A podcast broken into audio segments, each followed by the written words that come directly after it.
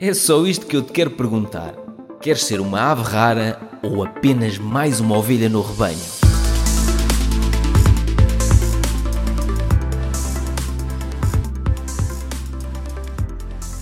Raquel, já há muito tempo que não te via. Olha, desde o, desde o último almoço. Vocês agora estão aonde? Um Isso parece-me o norte da Europa, não? Ah, Isso é só o fundo. Estamos no norte da Europa, sim. É, Mudámos para lá recentemente. Exatamente. Raquel, já te deixaste de cripto hum, loucuras ou continuas a gostar muito de. vejo, mas não. Está tá assim. Arranjei outros interesses mais ligados com a profissão. Está bem. Se calhar, E se calhar um dia deste, olha. Mas Se calhar um dia ter- Porque é ele Sou que eu, está porque ali tu não te chegas ali, se te chegares mais para aqui, Chegares mais para para aqui, chega-te para aqui. Certo. Isto é por causa assim. da- da- do norte da Europa, não é? É, exatamente. Fundo. contrário. Olha, foi uma excelente forma de os ouvintes conhecerem a cara metade do famosíssimo mestre Ricardo Pipa. Estás a falar sério. Sim, Tens isso a isto- gravar. Já está a gravar, olha lá em cima diz ao vivo. Eh, Portanto, eu depois vou aproveitar este bocadinho. Estás. Canhoto. Malandro. Gostei muito de ver. Também, também gostei muito de ver. Estás Tudo com bom. ótimo aspecto. Estou, Isto não é? Da sauna? Opa, deve ser. Eu acho que a minha pele está incrível. eh, Uhum. Mas é todo. Eu olhei ela tipo, "Uhum", e estás mais humilde. Desde a última vez que falámos, estás mais humilde. Humildade, é para aqueles que não, não atingem esse ponto. Exato, é para quem não está neste ponto. Quem está neste ponto já não precisa ser humilde. Exato. Então Bem. vá, vou-vos deixar. Beijinhos, gostei muito, Beijinho, muito de Raquel. ver. Gostámos Yeah. todos muito. O- os ouvintes vão adorar ver-te. Oh my god. oh my god. Tchau, Raquel. É assim, é como se diz, por trás de um grande homem está uma maior mulher. Ok. Exatamente. E eu tenho esse exatamente. privilégio também, esquece lá a humildade. Que não, é não, não. Humildade, humildade. Vamos aqui, se, se o pessoal bem se lembra, vamos aqui, por exemplo, ao meu site, silvatraçantos.com, no menu eh, de pesquisa, no canto superior direito, vamos pôr Aham. Pipa. E o Ricardo Hum. Pipa, olha aqui, humildade também não é nada contigo, repara. O primeiro episódio que gravámos chamava-se Manadas, só se for para ir à frente. Ir à frente. É verdade, bem me lembro desse episódio. Depois, Historicamente histórico. Depois entraste neste aqui hum, a meio de uma live. Muito Entraste logo no início de uma live que eu fiz sobre os investimentos na bolsa. Que tiveste de vestir um colete porque estavas transparente. Lembras-te? Oh. Foi lindo. Por causa de uma checkbox a dizer que eu tinha um pano verde de fundo. Foi muito bom. Olha E aqui. então, olha, este este eu ali- foi. 100% na construção civil. E depois, aqui temos este, para, para falar em humildade.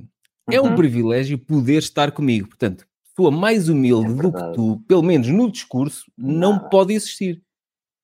Eu não chamo humildade, podemos chamar, não estamos a chamar, a chamar falta de humildade, estamos a, fal- a falar de boa autoimagem. Boa autoimagem. Olha, Ricardo, só para que tenhas noção, eu tenho um amigo na sauna que eu ainda não consegui gravar um episódio com ele, estou aqui a aproveitar para lhe dar na cabeça. Ele é, religi- é fã de todos os episódios e ele está-me sempre a dizer: quando é que voltas a gravar com o Pipa? Adoro ouvi-lo falar, ele adora ouvir-te falar. E portanto, adora as tuas expressões, portanto, essa aí vai ser mais uma que ele vai adorar. Epá, pensa assim, na realidade até é um privilégio eu estar comigo, quanto mais Quanto mais os o outros. resto. Olha uma coisa, não, é muito bom, é muito bom. Eu, eu adoro falar contigo por causa disto. Olha, hum, ma- mas é mesmo assim que é, se, se nós tivermos esta hum, autoestima eh, em alta, conseguimos encarar o dia a dia e qualquer desafio que nos vá aparecendo com uma tranquilidade e com uma leveza completamente diferente daquela pessoa que anda sempre, não é? É verdade. É verdade. Eh, Eu acho que até podemos, fizeste-me pensar uma coisa que eu nunca tinha pensado, que é Hum. eh, aquilo que tu pensas de ti determina o teu resultado, porque determina aquilo que tu te propões a fazer e Uhum. dá-te, eu vou chamar coragem, ok? Para Uhum. lidares com os medos, que no fim é aquilo que te impede lá chegares. Ou cedes aos teus medos, o que é Uhum. mais fácil acontecer quando tens uma menor autoimagem de ti próprio do que quando uh, te propões a atingir algo e fazes tudo o que está ao teu alcance para, uh, para lá chegares. Mas tu sempre foste assim ou, ou foste desenvolvendo isso a não. nível pessoal e a nível profissional? Não, não, não, não. não, Uh, tem sido o meu percurso hum. uh, e isso eu acho que é extremamente importante reconhecer e aí é preciso humildade, ok? Apesar de eu não ser perfeito, estou quase. Estamos os dois no mesmo patamar. Eu olho para o espelho e digo: espera, afinal toda a gente diz que a perfeição não existe. Existe, porque quando olho ao espelho, o que é que eu vejo? Exatamente. A é? perfeição. Eu acho, eu acho que a dificuldade, eu acho que a dificuldade da perfeição é ser reconhecida pelos outros, não por nós próprios. Hum. Hum. Uh, ficou aqui comida para pensar. Food for Sim, ficou, ficou. Sabes porquê? Olha, porque em, enquanto tu não chegavas, eu agora estou a ler este livro, Same as Ever, as ever. que okay. é do mesmo autor do livro A Psicologia do Dinheiro. Uhum. Um, estou a gostar muito. Olha, e acho que era um livro que tu ias gostar bastante de ler. Sim. Um, e, e, estava aqui numa parte, antes tu e a Raquel entrarem, estava aqui numa uhum. parte muito interessante uh, de uma citação até do do Naval Ravikant, um indiano, sabes quem é, não é? Um investidor uh, indiano-americano, ele, ele, vive nos Estados Unidos. Um, e tem, tem aqui uma coisa que fala, como tu disseste, aprovação por parte dos outros. Muitas vezes fazemos as coisas por. Uh, eu disse fazemos, eu não faço, uh, mas já vamos discutir eu, isso. Eu, eu vou. Às vezes não, sempre. Ok ok, uh, se calhar convém excluirmos até certo ponto nisto que acabamos de dizer, mas só até certo ponto. Uhum, sim, então, mas já vamos discutir isso. Sim, okay. já vamos discutir okay. isso, porque uma coisa é um, as pessoas procurarem a validação dos outros ou a aprovação uhum. dos outros, uhum. tipo, olha, aquele é que tem a vida, não sei o quê, aquele é que tem o carro, não sei o quê, e a casa, não sei o quê, e outra coisa é nós próprios termos inveja do que os outros têm. E relativamente à inveja, aqui a frase que está na página, que eu até pus aqui muito importante, uhum. na página 39, dizia assim: o, o Naval uma vez escreveu a dizer, relativamente à inveja, isto está em inglês, mas eu vou traduzir para português.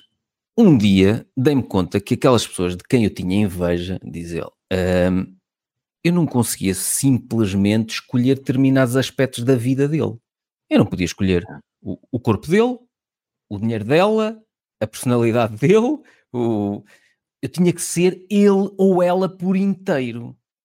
Certo. E aquilo que tu tens que te perguntar quando tens ou quando sentes inveja de outra pessoa, uh, quando sentes essa, esse desejo, essa reação, é eu gostaria de trocar o que eu sou por aquela pessoa e ter os desejos dela, as reações dela, a família dela, os níveis de, de alegria dela, trocaria a minha vida por toda a vida dele 24 horas, 7 dias por semana? Estás-me a perguntar, ou eu não? digo que não. Eu digo exatamente, não. Exatamente, Porque não há vida para ser vivida como a nossa vida não temos que viver, ou temos que não viver a vida dos outros e dedicarmos de corpo e alma a vivermos a nossa própria vida e a sermos melhores na nossa própria vida. Então agora vou ser advogado do diabo. Então sei. Imagina, eu estou numa situação muito complicada neste momento, uhum. tal como se calhar já tu passaste e, e como eu passei no passado, uhum. e como é que eu posso acreditar nessa tua frase do Kumbaya e dizer assim: não, não, não, eu não quero nada, ele é tão feliz, ele é tão não sei quê, ele consegue tudo e mais alguma coisa, ele é tão bem sucedido e até trabalha poucas horas. Não, não quero nada disso. Uh, não quero nada disso.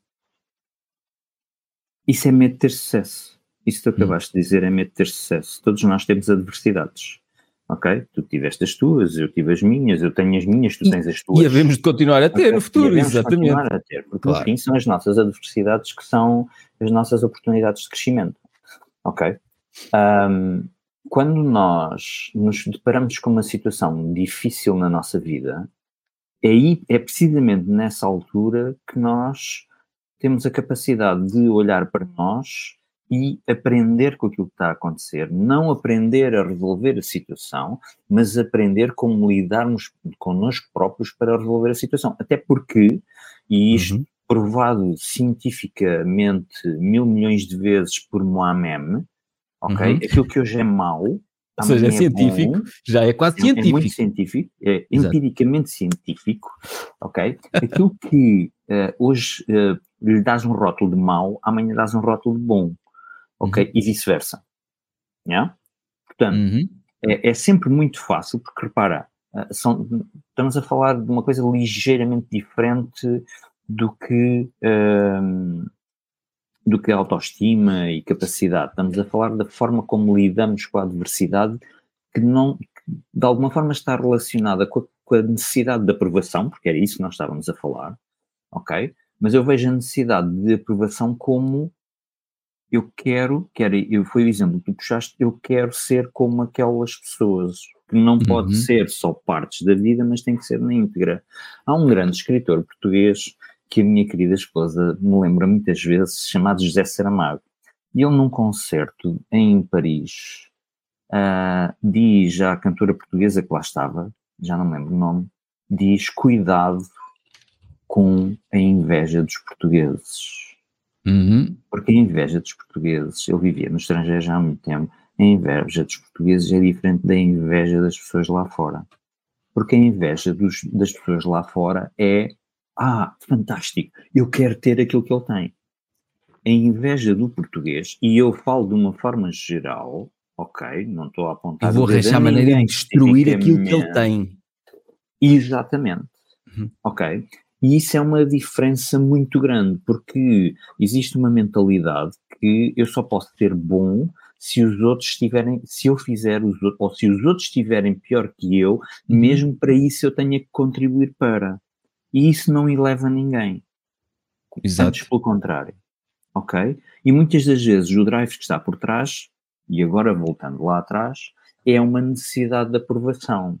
O eu quero ser melhor do que, eu quero ser melhor do que o Pedro, ou eu quero ser melhor que o Ricardo, que eu acho um desafio fantástico, ok? Qualquer um pode tomar esse desafio de com toda a sua força e toda a sua pujança, que nunca vai ser, ok? Exato, mas, mas, melhor, até pode ser sectorialmente em qualquer coisa, mas melhor, eles nunca vão ser o Pedro, nem nunca vão ser o Ricardo, portanto... Era o que eu ia dizer, eles nunca vão ser o Pedro, nunca vão ser o Ricardo, portanto, nunca vão ser melhor do que nós, ok? Mas podem ser melhores do que eles próprios. E eu acho que é aqui que quando nós temos estas conversas, uh, porque eu depois fiquei curioso porque é que o teu amigo gosta das nossas conversas, teu amigo da sauna. Ok, já me vais responder essa pergunta. Uhum. Um, nesse aspecto, e é uma coisa que eu adoro nestas nossas conversas, é que nós trazemos o nosso próprio exemplo. Tu trazes o teu próprio exemplo, eu trago o meu próprio exemplo. E que tem semelhanças, mas que não são iguais.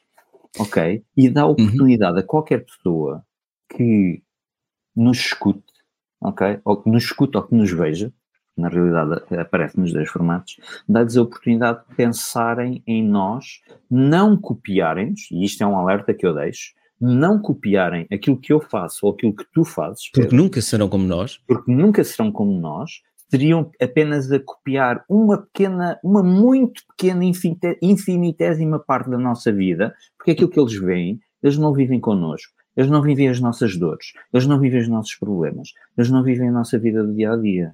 Portanto, uhum. aquilo que nós podemos trazer é do nosso exemplo, das coisas que nós partilhamos, exemplos que eles podem decidir seguir ou não, se quiserem. E isto é um dos motivos pelo qual eu adoro estas conversas contigo.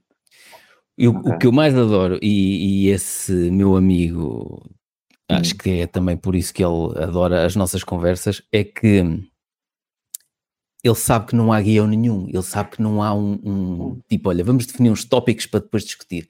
Nada, ele sabe porque as conversas que eu tenho com ele são assim. Eh, eu conheci-o na sauna já há vários anos e as nossas conversas, eh, nós até costumamos brincar a dizer que somos o primo de França, parece que nos conhecemos desde, desde há muitos não. anos, é o primo de França que esteve distante e que de vez em quando. Uhum.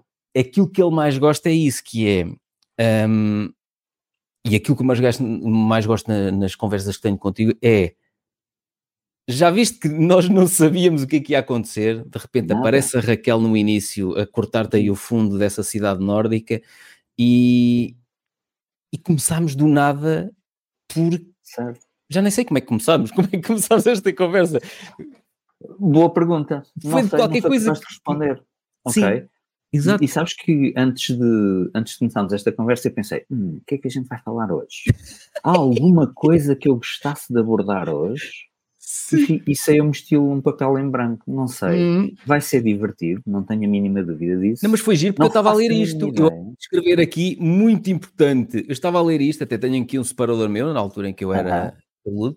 Estava a ler isto quando vocês uh, chegaram e foi giro que tu depois tocaste, eu, eu, nem ia tocar na frase, mas tu tocaste na coisa de comparar-nos com os outros. E eu, calma, uhum. então vamos ainda agora ali a questão da inveja. E, e, já não sei se foi neste livro ou noutro, já não sei, ou se foi num podcast, que vi um, uma referência engraçada também àquele pessoal que que tem um Ferrari e as pessoas dizem assim, um Ferrari, seja lá o supercarro que for, ou a mansão que for, seja o que for. E então uh, a, a, a, ideia que passavam era tu quando olhas, para, e quando eu digo tu, estou a falar para no geral, não yeah. estou a dizer para tu ou eu, estou a falar na, na generalidade. Uh, tu quando vês um Ferrari a passar, tu olhas para o carro e admiras o carro, dizes que carrão do caraças não olhas para o tipo que vai a conduzir no carro. Não olhas para ele e diz assim: fogo, o gajo tem um bigode mesmo à pipa, o gajo tem um cabelo à, à Silva Santos. Não, tu reparaste, tu não queres ser como ele, tu não queres o carro dele. Tu queres o Ferrari e estás a, a admirar o Ferrari. E quando, as, agora invertendo, isto foi giríssimo porque era uma, uma reflexão que invertia. Ok, quando tu uhum. tiveres o Ferrari, tu vais na rua todo empertigado a pensar: olha para estes gajos todos a olhar para mim. Não estão a olhar para ti, eles estão a olhar para o carro. Certo. Estás a perceber? E então é giro porque tu achas que aquilo te eleva, uhum. e a menos que sejas um grande fã de, de carros, supercarros, tenho dois amigos meus que são fãs de supercarros. Yeah. Um, a menos que sejas como eles que são fãs de supercarros, aquilo não te vai elevar porque eles nem vão olhar para ti, eles nem vão reparar quem tu és. Já te aconteceu nunca, isto? Nunca tinha pensado nisso. Uh, eu. Passa um Lamborghini, por exemplo. Atrás. Sim, mas passa um Lamborghini ou. Passa, uh, por exemplo, eu gosto dos Maserati, acho alguns Maserati bonitos. Uhum. Uh, sei lá, vou na autostrada e não sei o quê, vejo aquela grelha frontal com aquela forquilha, olha, que é do, do meu relógio, que é Maserati, uhum. aquela forquilha, e eu para a minha esposa, aí vem ele. Porque eu gosto dos Maserati, acho aquela frente com forquilha bonita. Mas quando o carro vai a passar, eu só olho para o carro. Uhum. Não olho para quem vai a conduzir o carro. De facto, eu estava a ler aquilo e estava a pensar: é pá, de facto. E eu, se calhar, até vou mais longe. Hum. Tu olhas para o carro, é um carro que tu gostas, aprecias do carro. Ah, mas eu não quero o carro para Queres, nada. Era o que eu ia dizer. Queres verdadeiramente ter o carro? Porque tu podes gostar de olhar para uma coisa bonita, Uhum. Ok? Não quer dizer automaticamente que a queiras ter. Exatamente. Assim de simples. Ok? Sim. E isso, eu acho isso interessante. Uma vez ouvi uma frase que para mim faz todo sentido. Tu só és verdadeiramente, só tens verdadeiramente uma coisa quando na realidade tu podes deitar essa coisa fora e ter outra igual.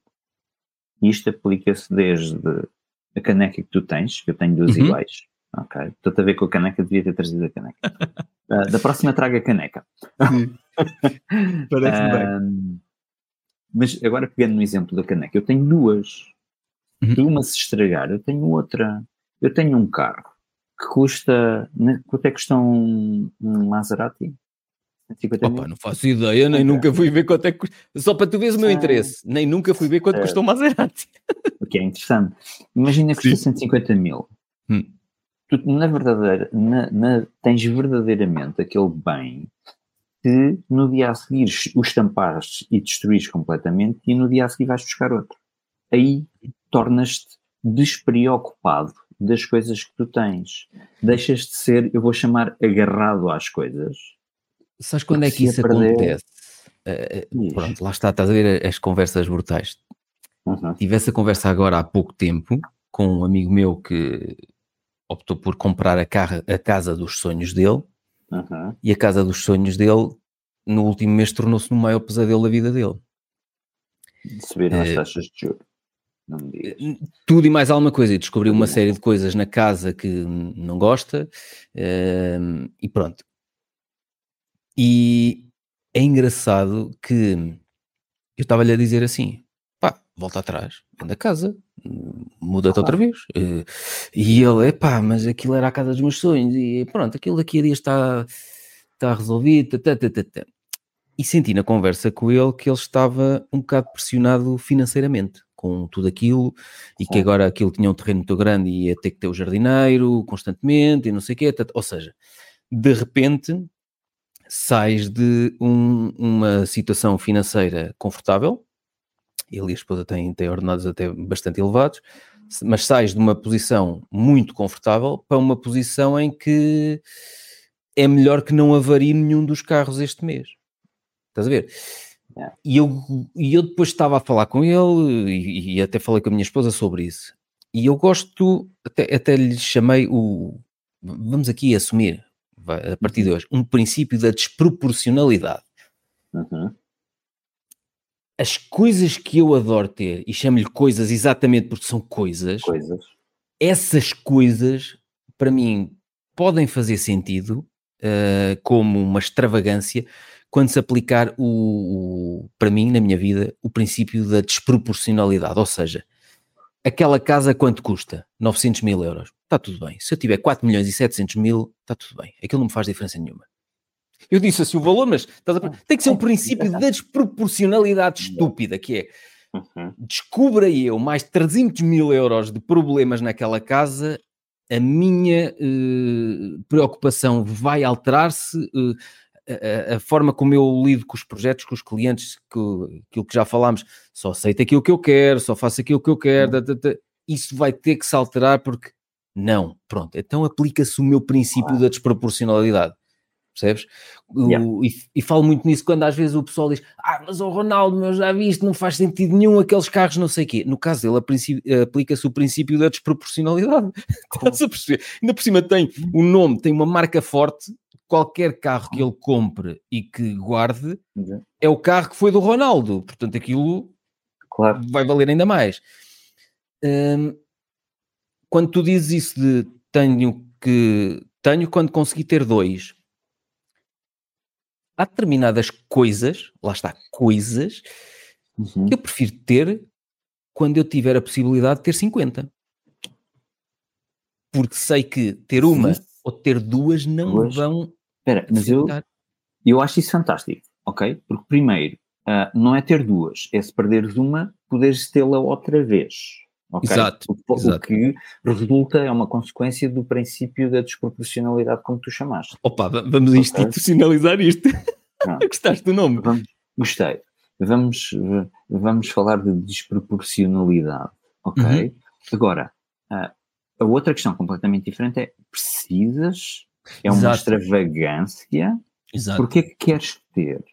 Uhum. Ok? E eu acho que se as pessoas se regessem pelo, por responder a duas perguntas, que é para quê, ou porquê e para quê, uhum. ok? Porquê que eu quero isto? Para quê que eu quero isto? Qual é o propósito? O que é que, que vai alterar na minha vida? Que pode ser para bem, para só divertir-me. Pode ser só divertir-me. Eu pode, quero ter aquilo só para divertir-me. Não tem Exato. a ver com o propósito, mas ter plena consciência de ok, eu vou comprar isto, eu vou ter esta coisa, para voltar às coisas. Às coisas. porque posso ter e porque quero ter. E eu sei o que é que vou fazer com esta coisa. O que acontece, a maior parte das vezes. Mas espera, Ricardo, desculpa. Mas, mas respondeste também à questão. E o que é que isso vai alterar na minha vida? E tu podes dizer assim: Nada, é só uma coisa para eu me divertir. Ok, o nada já é muita coisa boa, porque claro. o nada quer dizer tu não vais ficar entalado financeiramente nem comprometido com a tua vida e com o teu estilo de vida atual uhum. por teres aquela coisa. Coisa. Exatamente. Agora, as pessoas esquecem-se sempre de uma parte muito importante quando compram uma coisa, que é é muito mais fácil comprar do que manter. Portanto, Uhum. não é só pensar, eu podia ter um Lamborghini, tu podias ter um. Lamborghini, ok, mas estaríamos a desrespeitar esse famosíssimo princípio da desproporcionalidade, Gostaste? ok, gostei. Ahm, porque depois até teríamos dinheiro para comprar e depois o resto.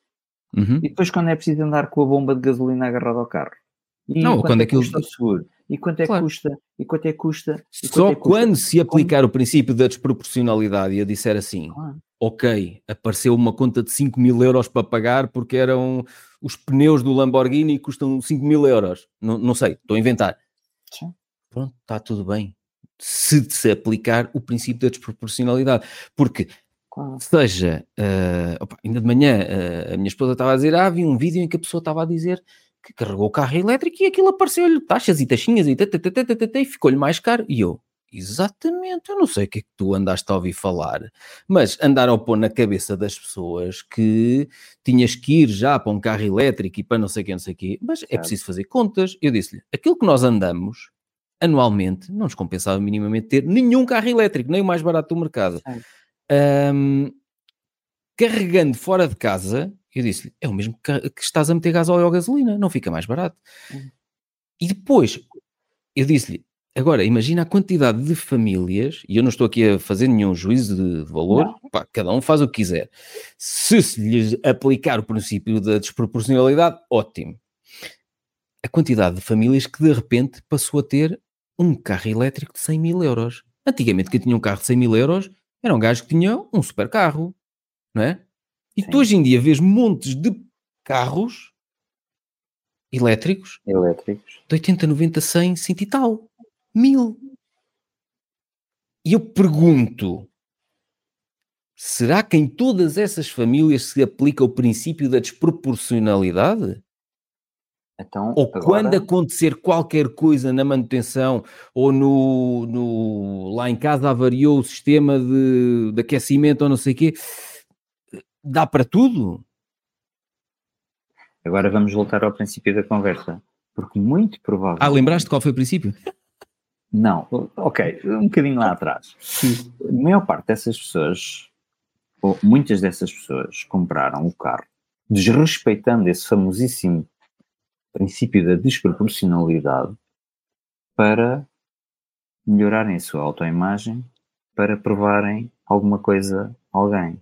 Mas as pessoas, quando olharem, olham para o carro e não para eles. Mas as pessoas não têm consciência disso. A não ser que pintem nos seus carros a sua cara. Olha, pode ser é? aqui uma sugestão a Ou- dar Consigo imaginar um Lamborghini com a minha Ok, cara. Com um, ganda, com ganda ecrã em cima do tejadilho, com a, tu- com a tua cara não, fogo. Com a tua cara não, mas com a cara do dono do carro. Exatamente. Olha, isso é? pode ser aqui uma sugestão para toda a gente que tem pila pequena e acha que as pessoas vão olhar para ele mais facilmente se.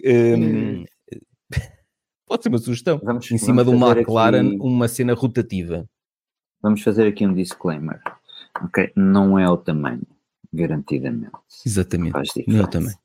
É o que tu fazes com ela. Tu não é para ti, Pedro, é para ti, para mim e para todos os que estão eh, a ouvir este e a ver este. Exatamente. Não fiques triste com o que eu disse. conversa. Não é o tamanho que importa. é o que Não fazes o com ela. tamanho que importa. É o que fazes com ela. Acho isto profundo. Profundo, profundo, sim, profundo. então sabendo de que é que estamos a falar, falando em profundo ainda é mais grave. Mas até podemos ir mais longe, que é não é o tamanho da tua vida que importa, é o que tu fazes com ela que importa. Eu acho que na forma como nós somos educados, de uma forma geral, mais uma vez, hum, cria em nós essa necessidade ou essa, eu vou chamar necessidade. Desde a infância, entre os vizinhos, os teus próprios pais, é, é engraçado que eh, às vezes os meus pais têm uma coisa e a, a minha esposa diz: "Oh, Pois a minha mãe também tem igual. Porquê? Imitavam-se todos uns aos outros. Sei que ele comprava uma terrina de não sei o quê, o outro também tem uma terrina, porque era a terrina da Uhum. moda. E quem não tivesse Exatamente. aquele conjunto de terrinas e de pratos e de E o célebre quadro do menino a chorar? Quem é que não tem em casa o célebre quadro do menino a chorar? Medonho. um. Ah, Atenção, os meus pais tinham Os meus pais acho que não têm nenhum. Mas não os meus avós tinham. Mas se calhar Tinham. depois desta conversa vou comprar. O quadro do menino a chorar. Não, nós. Porque nós... comprar o quadro menino- do menino a chorar não desrespeita o princípio da desproporcionalidade, Não. felizmente. O menino que chora. Ok. Deixa-me pesquisar aqui. Só para as pessoas que não, não estão bem a ver E- qual é o quadro do menino a chorar, é este. Exatamente. Dos meus pais, acho que era o segundo, a contada. Este? Esse, exatamente. Que é o mais As são conhecido, mesmo parecidas. Essa, essa versão. Pá, eu gostava muito mais que nós eh, instituíssemos o quadro do menino que ri. mas é, era isso que eu ia dizer. Nós Deixa eu se isso crescemos com isso. Eu Uhum. cresci. Não cresci, cresci. Já nem me lembro. Não, não O cresceste. porque Calimero. Eu não... Com o quê? Calimero. O O Calimero. Calimero, sim. Põe lá aí o Calimero. O Calimero. Calimero, na minha opinião, criou uma geração de chorões. Porque o pobre do Calimero, tudo de mal lhe acontecia. Exato, Ok. está aí. Deixo-vos o desafio. Vão ver, vão ao YouTube, descubram, nem sei. Vão descobrir qualquer coisa do Calimero. Vão ver um vídeo. Não ponhas o vídeo do Calimero. Ok? Vais Deixa- ficar já. deixa- deixa-os chorar por si próprios. Mas Uhum. criam uma determinada forma de estar das pessoas na vida. Como outra coisa que nós, eu acho que nós já falámos, que é eh, nós sermos educados para trabalhar por conta de outrem, Hum. não para sermos empreendedores, para sermos, termos eh, vontade de ser melhores. Nós somos feitos para fazer parte de uma máquina Uhum. E, e- e alguns de nós conseguem ultrapassar isso, ok?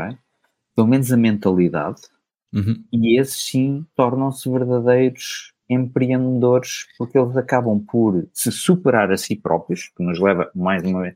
Esta conversa tem muitos círculos. Ah, e nós voltamos lá atrás muitas vezes porque o tema acaba por ser eh, interessante. Mas não tiveste medo? acaba- Não- não- tu não achavas que eras um bocado. Pronto, agora já sabemos, somos uma ave rara. Está explicado? É fácil. Agora, não, não te sentias um bocado. Epá, rasparto, mas porquê que eu não me encaixo no, no sistema? Porquê que eu. Uhum. Porquê que eu estou sempre passado Verdade. com os outros ou com, com a forma como o sistema está montado? É verdade. Ok. Questionamos. O meu Eh, pai eu disse: acho tu interessante. devias ter ido à tropa para baixar a grimpa, que eles punham-te na linha. e eu pensava assim: eu acho que a É. tropa não me ia fazer bem nenhum. Portanto, Olha, eu fui à tropa, não tenho essa opinião. Eu acho que a tropa é, é um. Se for em todo, em todo o sítio há bom e mau, ok? Uhum. Para mim, no meu exemplo pessoal, ah, foi fantástico em termos de formação. Acho que as pessoas com quem eu contactei foram, foi também positivo para elas, porque para mim, do mais importante é trouxe a capacidade de distinguir e de ter a humildade para Uhum. comandar e ser comandado. Não é mandado, uhum. ok? É comandado.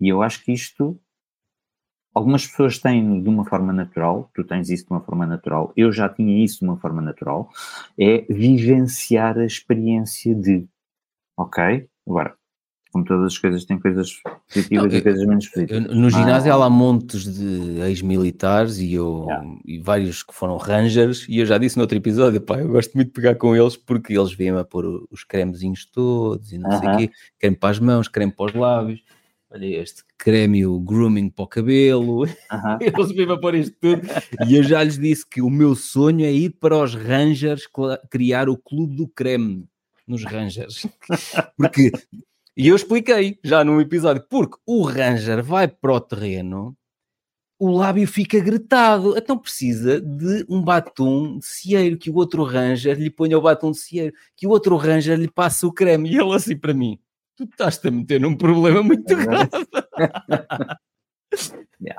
É verdade. Mas, eh, ahm, voltando atrás, O Calimero e a tristeza, não há o menino que ri, espera, tem que haver uma coisa qualquer, o menino que ri, o menino que ri. eu acho que é lá ver super importante as pessoas tomarem essa consciência. Sempre vai haver ah, e isto é, é, eu acho que isto é, é importante as pessoas perceberem. O mundo é muito diverso e eu acho que é uhum. importante distinguir a, igualdade de oportunidade da igualdade de resultado. Hoje em dia, cada vez há mais oportunidades para todos nós, ok? Uhum. Uh, igualdade de oportunidade não é igualdade de resultado, que é muitas vezes se apregoa. A igualdade de resultado leva ao marasmo e leva a que as pessoas não tomem conta da sua vida, porque se tornam dependentes. Não, Faça o que fizer. Eh, Faça o que fizer, eu tenho cá. É, é isso. Vai sempre é, Faça o que fizer, tenho o subsídio. Não... O meu está a ganho. Há dias disseram a um, um amigo meu, uh, uns, uns tipos com, com, com aquele, como é que é, subsídio, não sei o que, social de inserção, não é? De inserção social, yeah. Ele disse qualquer coisa, então, você, ah, não, o meu está a ganho. O meu está a ganho todo dia no café. Pronto, era yeah. assim. Mas pronto, assim é um pensador, é como nós, é um pensador, claro. é um pensador. Portanto. Mas repara, também não fazemos pessoas... grande coisa. Achas que estas conversas valem alguma coisa? Queres mesmo que responda? Exato. Olha, estas conversas, vou-te responder. Estas conversas são super importantes para duas pessoas. Para mim e para, para ti, exatamente. E depois calha bem que há mais algumas pessoas que até gostam. Mas se não gostassem, com o devido respeito por elas, era para eu ter uma conversa Olha, contigo. E, até te, vou partilhar aqui uma coisa. Uh, momento revelação. Contigo, momento revelação. Há uns tempos atrás recebi um contacto de uma pessoa hum. que nos escutou num podcast e, e tomou a iniciativa que foi o que eu achei giríssimo, ok? De entrar em contato comigo. Mandou-me uma mensagem no LinkedIn a, a colocar uma série, a, a colocar a, umas perguntas porque quer mudar de vida e não sabe muito bem como fazer. Ele tem uma uhum. determinada profissão neste momento uh, e quer passar a fazer outra coisa, como é que uh, poderia fazer? Pá, e eu, porque eu estou ligado à área da, das tecnologias de informação, achou, achou por bem mandar uma mensagem. Uhum. E eu disse, olha, é um tema demasiado complexo uh, para estar a trocar mensagens contigo. Um, tens aqui o meu contacto, vamos falar. Foi uma conversa, quase, parecia uma conversa contigo, foi uma conversa para aí duas horas. Devias ter gravado isso. Ok, uh, foi ao telefone. Uhum. Mas eu achei interessante, porque há centenas ou há milhares de pessoas que veem as nossas conversas, como veem outras conversas, como recolhem muita informação hoje em dia, mas depois foi isso que eu achei delicioso, foi essa pessoa decidir entrar em contato diretamente comigo e perguntar-me a mim diretamente. Uhum. Ok. Uh, bem, depois abordámos ali uh, uma série de questões, algumas como estas que nós estamos a, a, falar agora, naquilo que é o percurso de cada pessoa e daquilo que pode ser o percurso de cada pessoa quando toma uma decisão de mudar de vida. Ok? E o percurso que o outro fez há dias também. Opa, eu tenho lido tantos livros, tenho passado o tempo a ler. Uh, já nem sei se foi neste, ou se foi uhum. no Same as Ever, ou noutro uhum. qualquer. Uh, mas dizia lá uma coisa muito gira a esse nível que é tu é que tens que percorrer o caminho, que era uh, chegas a uma floresta escura, sem luz, não é? Olhas e não há nenhum caminho definido e tu não sabes por onde é que has de começar. E é exatamente isso que deve acontecer, porque o caminho, se já estivesse definido, era o caminho de outro, que outro já percorreu. Isto é uma coisa belíssima, eu adorei isto. Tu tens que ir traçar o teu próprio caminho, tu tens que ir desbravar, tu tens que ir superar determinados desafios que vais encontrar nessa floresta. Portanto, é útil nós uh, fazermos estas partilhas para, o, para que outros entendam como é que nós fizermos a transformação das nossas vidas, mas lá está, foi o nosso caminho, não quer dizer que vá ser exatamente o mesmo caminho que lhes sirva, né, que nem uma luva para o processo deles. Não serve. não serve. Não serve, não serve. Portanto, aquilo, aquilo que nós podemos ambicionar, eu e tu, é apenas sermos exemplos.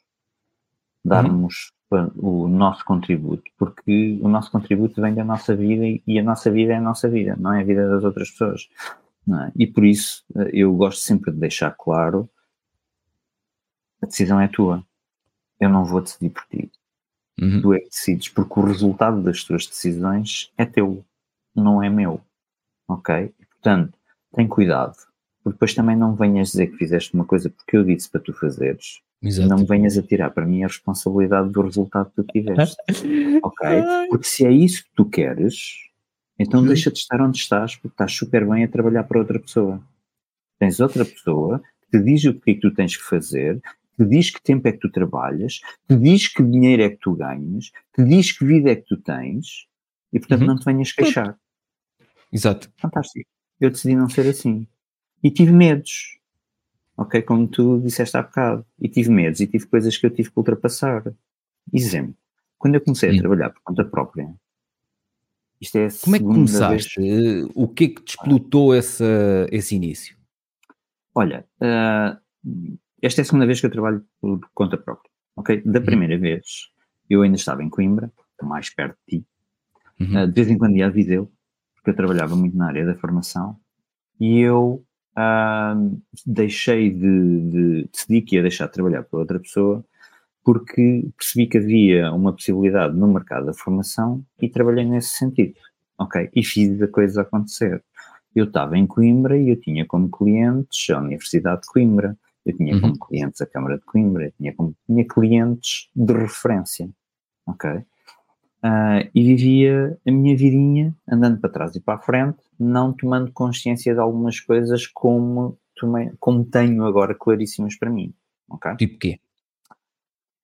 Eu acho que uh, aquilo que é o maior medo das pessoas quando decidem fazer alguma coisa por uh, conta própria é será que é deixa-me ver se eu encontro outra maneira de dizer isto é ter noção que existe um resultado direto do seu trabalho e que têm que deixar de contar com o ordenado certinho ao fim do mês. Isso é o que as assusta, não é?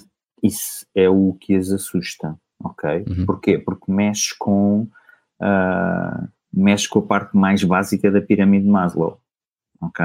Põe aí a pirâmide de Maslow, para a malta saber. Uhum. Uh, porque põe em causa os teus, as tuas necessidades mais básicas, ok? Não as mais básicas, básicas, básicas, porque essas muitas das vezes têm a ver com, com a parte mais fisiológica, ok? Mas, e agora pegando naquilo que estás a dizer, mexe com a tua segurança, portanto, mexe com as partes de baixo. Enquanto a parte de baixo, cada uma destas camadas de baixo não estiver preenchida, tu não estás na, na camada que está imediatamente acima, ok? Uhum. E, portanto, há, há às tantas eu decidi, uh, pá, vou, uh, ganhava dinheiro à séria, vou-te dizer, ok? Mas ganhar dinheiro à séria e ter estas questões da pirâmide Maslow resolvidas. resolvidas dentro de ti é outra Isso. coisa completamente diferente. Exato. Isso é uma okay. excelente discussão. Uhum. E é aí que surge o crescimento pessoal de cada um. É uhum. É aí que cada um se torna forte ok? E eu, que ganhava bem, decidi ir para Lisboa, ganhar a mesma coisa que ganhava em Coimbra, porque queria ter projetos mais interessantes. Bah, vir para Lisboa, estilo abriu-me um horizonte, porque eu vim para Lisboa em 2002, em 2003, ou seja, em, ainda em 2002 já estava a fazer coisas grandes em empresas de referência a nível nacional e internacional. E como, é 2000... entra... como, é que chegaste ao Web Summit? À participação que tens no Web ah, Summit. Isso foi super, isso foi super giro. Uh, então, mas explica até lá, ia explicar okay. até lá, não é? E sim, e então, porque aí já estou a trabalhar por conta própria outra vez. Uhum. Okay? Em 2003 eu começo a trabalhar fora de Portugal e começo a, ter, a fazer projetos de referência fora de Portugal. Ok, e a partir daí foi uma caminhada e em 2013 eu tomo a decisão de, ah, assim não serve, uh, estou estagnado, porque é da minha característica não ter que fazer a mesma coisa demasiado tempo. Quando se torna demasiado rotina, oh, sempre uhum. fui, uhum. e digo isto com a maior tranquilidade, sempre fui o melhor naquilo que fiz. Quanto mais não seja para mim. Fui uh, Systems Engineer e implementava soluções. Fazia apoio à pré-venda a seguir. Mas fui para comercial. Ok? Enquanto comercial, eu, com o meu background técnico, dito sem qualquer dúvida uh, com toda a autoestima que, que, tenho, eu era o melhor comercial dentro da minha área em Portugal, ok? E até me atreveria a ir mais longe, mas pronto. Não quer parecer que sou demasiado Para não parecer. exato, exato. Eu quando saía de um cliente, era eu que dizia que solução é que ia, ir para lá e eu é que dizia depois na área técnica como é que a solução ia ser implementada. Ok? Portanto, eu é uhum. é que dizia. Não? É? E depois criei a área de negócio de contact center, vendi alguns dos maiores contact centers em Portugal. Ok? E implementei-os também, alguns deles. E depois atingi o meu topo. E eu, uh, entretanto, passei por uma fase complicada na minha vida, Hum. Ok? Que é para as pessoas pensarem e saberem que não é tudo. Quando atingiste o topo, foi quando veio a fase quando... complicada? Não, foi, foi, foi, foi. Hum. Porque Mas, nessa altura. Aí, para atingires o topo, se calhar deixaste algumas coisas para trás. Deixei coisas importantíssimas para trás. Okay? Deixei. Uh, deixei as minhas filhas para trás. Uhum. Ok? Deixei as minhas filhas para trás. E até que certa altura, e, e eu acho que isto é é do meu exemplo e é um exemplo para quem, para quem eu quiser seguir. Uh, eu estava basicamente disponível 24-7 para os, para os meus clientes, já enquanto uh, comercial, vendilhão, se quiserem mais esse termo. Uh, e então eu saía da empresa, ia para casa ao telefone, entrava em casa ao telefone, jantava ao telefone, ia para a cama ao telefone. Uhum. Ok? E às tantas disse, pá, não, assim não pode ser. Agora vou fazer diferente.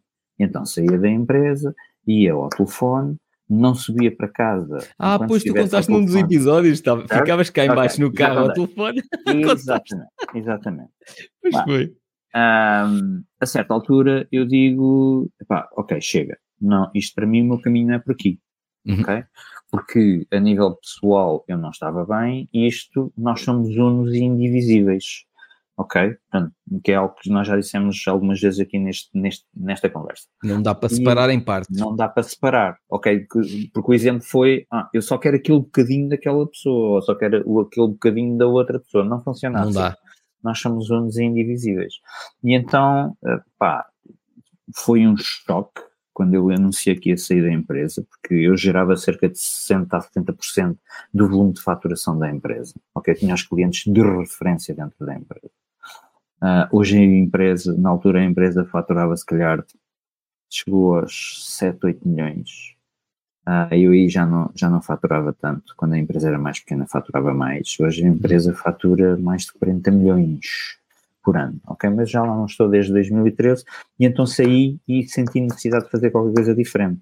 E fui trabalhar uma coisa que eu achei delicioso que foi comunicação eficaz, liderança, falar em público, vendas, negociação, e andei à volta do mundo a formar empresas, as pessoas das nessa empresas área. nisto, nessa área. Uhum. Portanto, tecnologia, as coisas acabam por se colar, ok? E eu progressivamente fui voltando à tecnologia, pá, e fui contactado para Uh, e eu acho que isto é super importante, é a imagem que cada um de nós tem no mercado em que trabalha ok? Tu és uma referência no teu mercado, eu sou uma referência no meu, no meu mercado. E eu digo isto tranquilamente, porque uhum. eu uh, ainda foi no ano passado, fui a um evento, repara, eu saí em 2013, estamos em, em, em 2022, eu fui convidado para uma empresa, porque eu estou formação, uma das áreas de trabalho, é dar formação em tecnologia para fabricantes Não, estamos em 2023. Não, mas foi no ano passado este evento. Ah, no ano passado, ok. okay. Chego no evento, e há uma pessoa que eu apresento e ele diz, ah, tu é que és do Ricardo Pipa. Olha e o eu, nome, estava o nome. Tipo. Estava lá o nome, estava uhum. lá o nome, ou seja, 10 anos depois, 9 anos depois, o meu a importância da marca pessoal. A importância da marca pessoal, porque é aí que eu quero chegar. É uhum. a forma e a, a, tua credibilidade é construída na forma como tu fazes as coisas. E para mim é super linear, ok? Foi uma coisa que eu aprendi, foi bebê, se eu te digo que entrego, entrego. Exato. Se, se eu não entrego, eu vou dizer, eu não entrego. Desculpa, Isso. não quero. Como tu fazes. Tu uhum. escolhes e eu escolho. Ok? Nesse, nesse se eu digo que vou, vou. Se eu digo que vou, vou, vou. Não. E se for preciso pôr o planeta a rodar ao contrário para a coisa acontecer, o planeta uhum. vai rodar ao contrário. porque é isso que é preciso para a coisa acontecer. Uhum. Se eu achar que não sou capaz de pôr o planeta a rodar, ao contrário, eu vou dizer, Exato. bebê, c'est pas moi. Vai procurar outra pessoa. No Uhum. meio disto, agora para responder à tua pergunta, já em 2016, quando acontece o primeiro Web Summit em Portugal, Pois eu fui ao primeiro e ao segundo. certo? Fui Em aos dois primeiros. 2016, e foste ao primeiro porque eu estive lá. Porque se calhar se eu não tivesse estado lá, tu não tinhas ido. É uma Foi? história que poucas pessoas conhecem. Conta, conta lá. Sim. Ahm, eu, na altura, eh, eu trabalhava muito com a Cisco Systems aqui em Portugal Uhum. ah, e a Cisco Systems ah, fez, ca- fez uma espécie de sponsorship com a tecnologia para que o evento acontecesse em Portugal. O evento não tinha corrido bem na Irlanda, ok? Hum. Por causa da tecnologia. E eh, a Cisco vem falar A tecnologia que eles usavam. que eles de- usavam. para o ok? evento. Dentro do Web Summit, para vocês terem noção, das coisas mais importantes que existe é o Wi-Fi.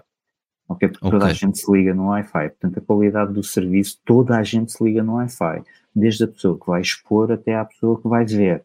Ok? Portanto, é super importante. E nós estamos a falar, não é do Wi-Fi como nós temos em casa.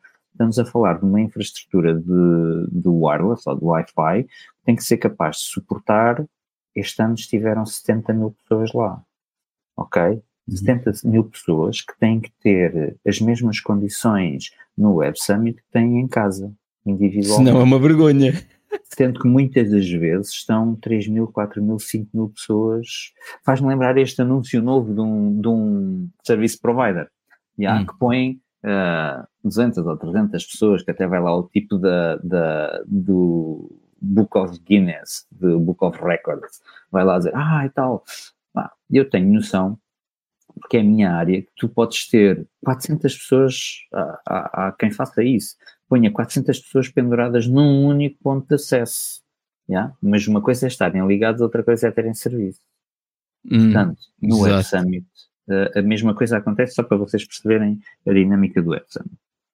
O que é que acontece? Em 2016 a Cisco vem falar comigo porque as coisas estavam muito mal entre a equipa do Web Summit e as equipas portuguesas dos recintos, onde ela ia acontecer, ok? E eu, quando fui à primeira reunião, era estilo ah, os generais de um lado e os generais do outro, e aquilo de tal maneira que ah, eu depois, quando, quando falei, eu percebi que era um problema de comunicação, ficou super evidente comigo, que Uhum. havia ali muitos mal-entendidos.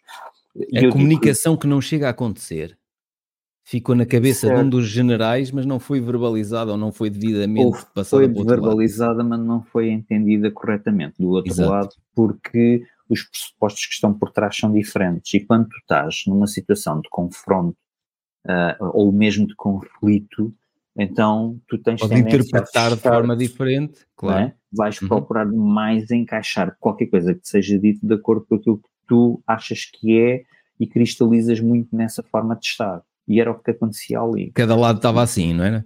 E portanto eu digo que ah, eu digo que tu foste, foste e mesmo este ano poderias ter ido. Ahm, porque naquela altura eu tomei a decisão e percebi que aquilo era, tinha as pessoas do Web Summit a dizerem isto não vai acontecer, nós não estamos a ser entendidos. Não, não é nós não estamos a ser entendidos, é eles não nos estão a dar aquilo que nós queremos ou aquilo que nós precisamos. já? E o que eu tive que fazer foi tornar-me a pessoa no meio. Eu ouvia de um lado, filtrava, transmitia para o outro e vice-versa. E tinha, ah, foi um trabalho mais político, diria eu, nessa primeira fase, mas Uhum. onde eu fui buscar muito da experiência que eu ganhei a tratar destes assuntos e a formar empresas a nível mundial dentro destes assuntos. Em comunicação. Em comunicação. E, portanto, juntando a tecnologia e juntando a comunicação, eu consegui contribuir, ok? Eu não- também não quero, não quero ter aqui falsas modéstias, porque na realidade é um trabalho de todos, é um Uhum. trabalho de equipa. De muitas. No- Sim, de muita eu- eu- conheces um Jorge. hum, Jorge, deixa-me ver. Que ele é aqui de Viseu, mas também está muito associado. Jorge Fonseca. ele é aqui de Viseu, mas estava ligado a umas empresas da PT, uh, que também estava, sei que ele também estava ligado a, ao Web Summit. São mundos muito grandes, ok? Pois, são, vou, vou são muitas equipas. São muitas equipas, são mundos muito grandes. Ah, e eu, eu vejo isto, deixa-me satisfeito ter uh, participado. Tenho noção. Mas foi uma oportunidade do género. Vou estar a envolver-me numa coisa que tem todos os ingredientes para não acontecer. Para não acontecer. não é? E isso é que é o desafiante, porque tu depois. Uh, e eu gosto do desafio. Há pessoas que preferem estar sossegadinhos na sua vida. Eu gosto do Sim. desafio. Isso para mim é um drive para conseguir coisas, ou porque me desafiam, ou porque eu me desafio a mim próprio. O que é um facto é que o Web Summit continua em Portugal, ok? Poucas pessoas, mesmo dentro do Web Summit, são poucas as pessoas que estão tão antigas quanto eu dentro do Web Summit, uhum. ok? E fruto da qualidade do trabalho que nós fazemos dentro do Web Summit, hoje em dia temos um contrato mundial de suporte a todos os eventos do Web Summit, ok? E, portanto, Quando dizes uh, temos, uh, a tua equipa? A empresa a ligar, Sim. Yeah. Sim. Uh, e, portanto, este ano passado tivemos em Toronto a suportar a Collision, tivemos no Web Summit Rio, este ano Lisboa foram estes os três eventos que existem, para o ano vai haver Qatar, ok? Vai haver... Já te perguntei isto, relembra-me, a Raquel consegue ir contigo? A Raquel consegue ir comigo.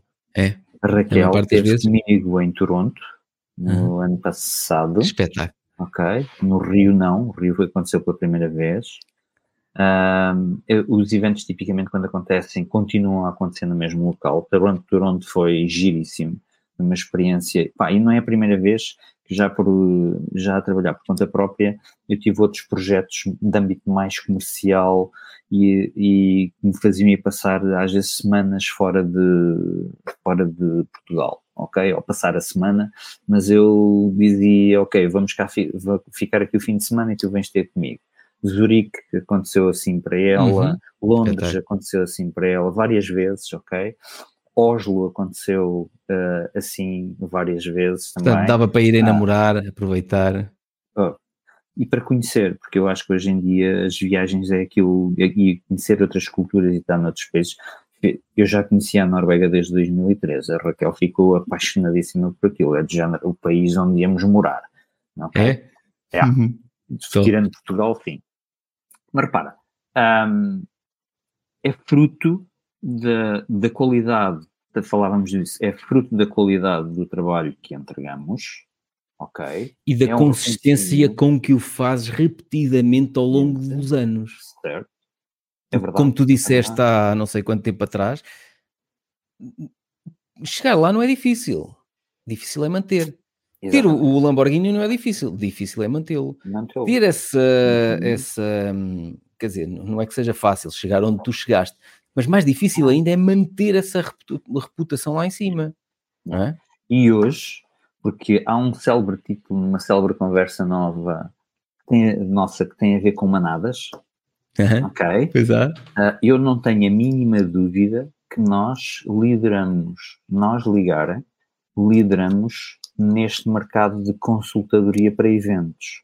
Ok? Nós conseguimos fazer isto não só para as organizações que fazem os eventos, que querem criar os eventos, farmacêuticas, consultoras, esse tipo de, de, empresas, como também para os próprios recintos onde os eventos correm, porque há, com, há concorrência entre eles, percebes? E nós temos uma característica que é o trabalho que nós apresentamos não é um trabalho só de tecnologia, nós temos a capacidade de juntar a tecnologia com o negócio e poder uhum. dizer, olha, se você tiver este tipo de informação, você consegue saber quantas pessoas estiveram naquele local. Se você consegue saber quantas pessoas esteve naquele local, àquela hora, àquele momento, você consegue saber qual foi o evento específico que aconteceu naquele local que faz com que tenha trazido que gerou aquele pessoas, pico. Que uhum. gerou aquele pico. Você tem a capacidade de saber, e se isto acontece consistentemente com aqueles senhores, você pode propor-lhes posicioná-los noutro sítio onde tenha mais valor acrescentado para eles, ok? Uhum. E você pode cobrar um valor diferente por isso. Ou seja, e é isto que é super importante hoje em Negócios dia. Negócios em que tu propões outras coisas que geram mais negócio. Exatamente. mais e melhores negócios, porque no uhum. fim é isso que nós fazemos. Nós, e quando digo nós, falo de uma forma geral, como tu fazes na tua empresa. O que nós uhum. trazemos é mais valias e é valor acrescentado, ok? E, portanto, eu, fruto da experiência com o Web Summit, porque eu tenho noção que o Web Summit, em termos tecnológicos e em termos de negócio, é dos mais exigentes a nível do mundo, ok? Aquilo não é uma empresazinha. Imagino. Ok? Aquilo não é a maior empresa que faz um evento uma vez por ano. Aquilo é uma empresa de eventos, que organiza eventos, que tem toda uma infraestrutura, que inclusivamente a própria ONU a utiliza. Ok? Portanto, cuidado, porque estamos a falar na tecnologia, no mundo da tecnologia, é claramente a empresa que está à frente da manada. Uhum. Ok? E eu fico contente por estar lá também com a minha participação e com a participação da Ligara. Ok? Eu, Agora, eu, eu ponho aqui a ligara.pt, depois ponho nas notas do episódio. Uhum. Para quem não conseguiu. E eu, eu acho, e eu acho isto super interessante, porque uh, é, assim que tu, é assim que tu fazes o negócio. Hoje em dia uh, as coisas fluem de uma forma completamente diferente. Uh, medos que eu tive lá atrás, e agora voltando à, à uhum. pirâmide de Maslow e, e, e àquilo que são os nossos medos.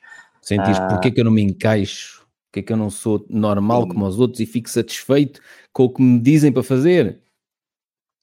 Que é curioso, quando tu lês um livro como o Kahneman escreveu, ok, sobre decisões, uh, tu percebes que o, o no, nós estamos hardwired Uh, nós estamos uh, programados uh, da nossa, na nossa fisiologia de, desde os tempos pré-históricos para sermos. Estás a falar mais... de qual? Deste aqui? O livro das decisões? O livro das decisões. Qual é que será? Sim, sim, rápido e devagar. Tens dois abaixo? Ah, tenho, esse eu tenho ali. Esse. Certo, então já leste. É, aí está okay. aí a capa, ok? É este aqui. este livro é fabuloso ok? Aprende-se muito. Uh, Vou pôr a versão da Amazon espanhola. Sim. É mais fácil. Uh, este livro recomendo. É daqueles que eu. Eu tenho a versão inglesa. Eu tenho a versão inglesa, eu prefiro sempre o inglês. Ok? Outros livros, Sim. tu tens esse livro, provavelmente tens esse livro nas tuas recomendações. O Foco, de Daniel Sim. Goleman, também tens. O Poder do Hábito, de Charles Duhigg. Uh, também tens. Ele aqui não uh, está. Está em português do Brasil na Amazon. Pois, eu tenho aqui a versão. Não, eu tenho a versão em. Não. tu parece que estás a olhar para a ponte. Repara, tu estás a olhar para, é, para a imagem. Não estou a ver porque estou a olhar para a prateleira que está atrás. Mas quem te vê, estás a olhar para a ponte. Muito yeah. bom. São, são livros, são livros eh, interessantes, mas esse livro, Daniel Goleman, Daniel Goleman e. Não, Daniel Goleman. Sim, Daniel Goleman e o Kahneman são livros que. E o Daniel Kahneman, depois era isso que eu estava, estava é. a validar o nome. Um, são livros que ensinam muito sobre como as pessoas funcionam. E as pessoas são, são, estão programadas uh, para serem económicas na, no consumo de energia. Porque uhum. lá muito atrás o que acontecia é que a comida não abundava como abunda hoje, uh, e naturalmente uh, as pessoas eram económicas. E isto funciona não só, quando falamos fisiologicamente, funciona não só a nível do corpo, como funciona a nível do cérebro ok? E portanto, há aqui, eu acho que aquilo que acaba por distinguir as pessoas mais empreendedoras das menos empreendedoras também tem a ver com a tomada de consciência de como elas próprias funcionam.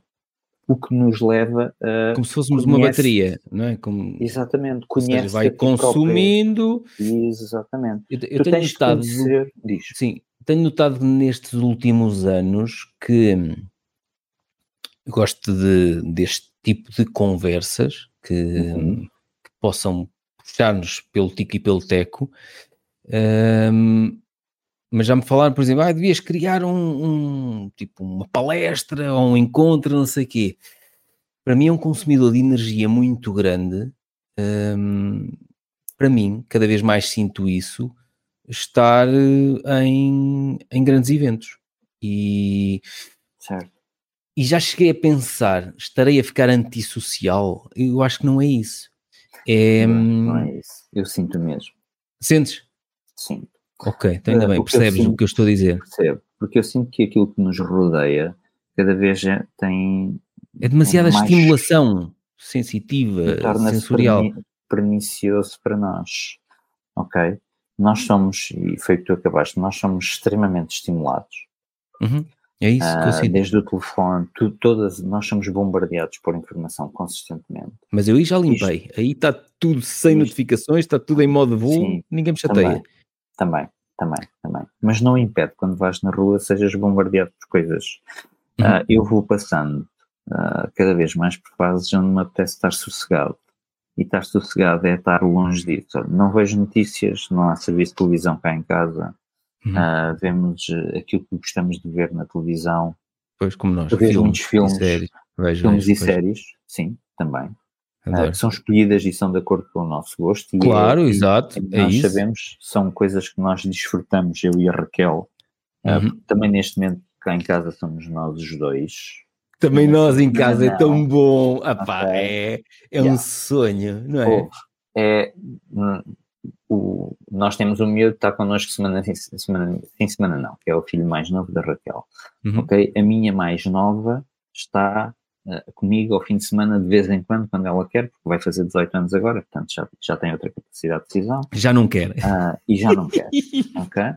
E, e portanto, Filhos, ficam a saber, semana é ótimo, não queiram, não queiram.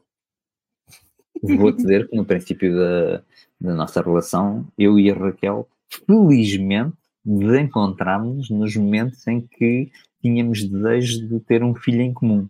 Ok? Porque ela tem filhos de, de, Ah, ai, mas tinham esse desejo, era?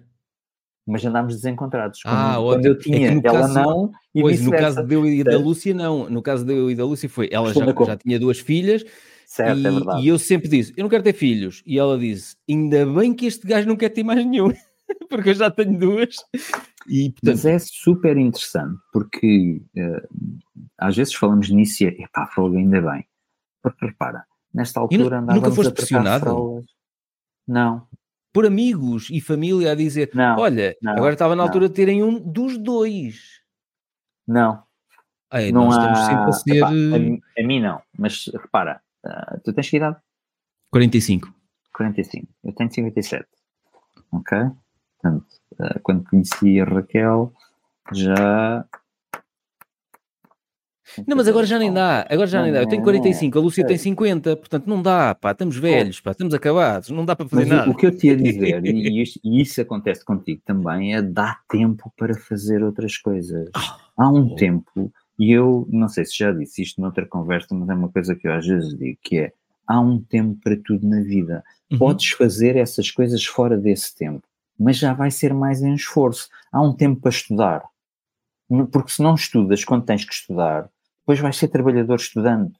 Vai-te custar o dobro ou o triplo.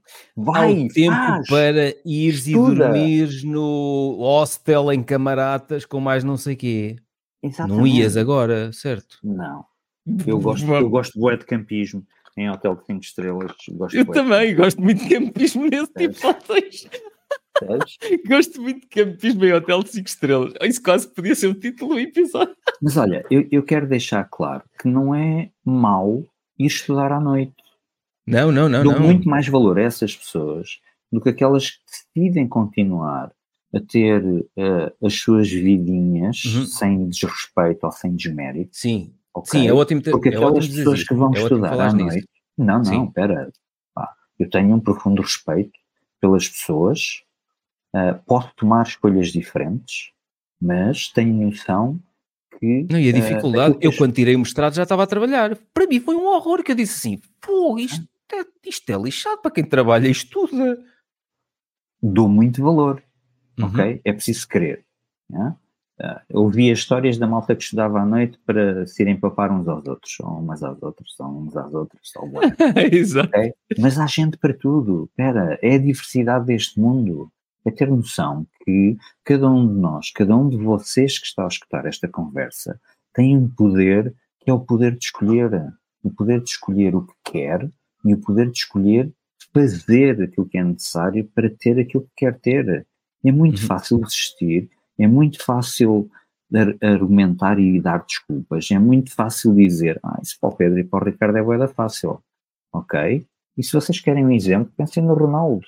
O Ronaldo, toda a gente, ah, grande sorte que o Ronaldo teve, Então não. Yeah, e, e quando o miúdo estava longe da família, quando ele era miúdo e estava longe da família, quando ele ficava a treinar horas depois de ter acabado o treino, enquanto toda a gente ia para casa. E vocês Uhum. têm esses relatos, não é? Como é que é? O único sítio onde sucesso vem antes de trabalho é no dicionário? Exato. APQR, APQRST, RST, exatamente. Exato. O único sítio onde o sucesso vem antes de trabalho. Desenganem-se. Desenganem-se.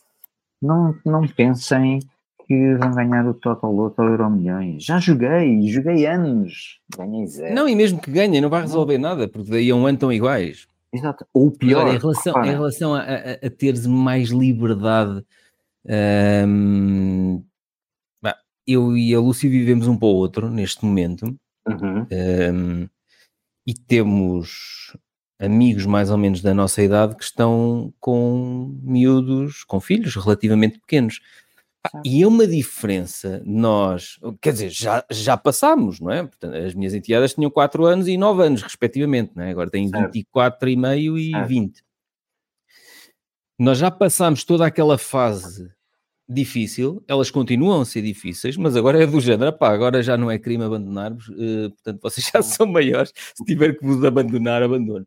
Mas é um relaxamento brutal chegarmos a esta idade e dizermos assim: agora podemos dedicar-nos um ao outro. E Eh, às coisas que cada um quer. exatamente. Certo? Algo que casal. um amigo meu que tem agora uma, uma filha que tem um ano e meio, eu digo assim: eu nem quero pensar se alguma das minhas tivesse um ano e meio. Que teria uma vida. Pronto, não vou dizer o nome, mas iria sentir-me miserável, como me senti Pá, no passado. ontem- E portanto, ainda bem que já está lá para trás, no passado. Ontem a Raquel chegou de trabalho e eu. E, e disse: Pipa, quero um filho. não, não, que ela também não quer. Agora, agora, deixa- agora estamos de acordo em estar de acordo que não queremos ter. Maravilha. Porquê? Porque ela pode se dedicar às suas coisas, eu posso me dedicar às minhas coisas. ok? Como Epá, é lindo, isso é maravilhoso. projetos. Ah, temos vidas diferentes, porque eu trabalho por conta própria, ela trabalha por conta de outra, portanto Uhum. ainda se rege por horários e coisas desse género.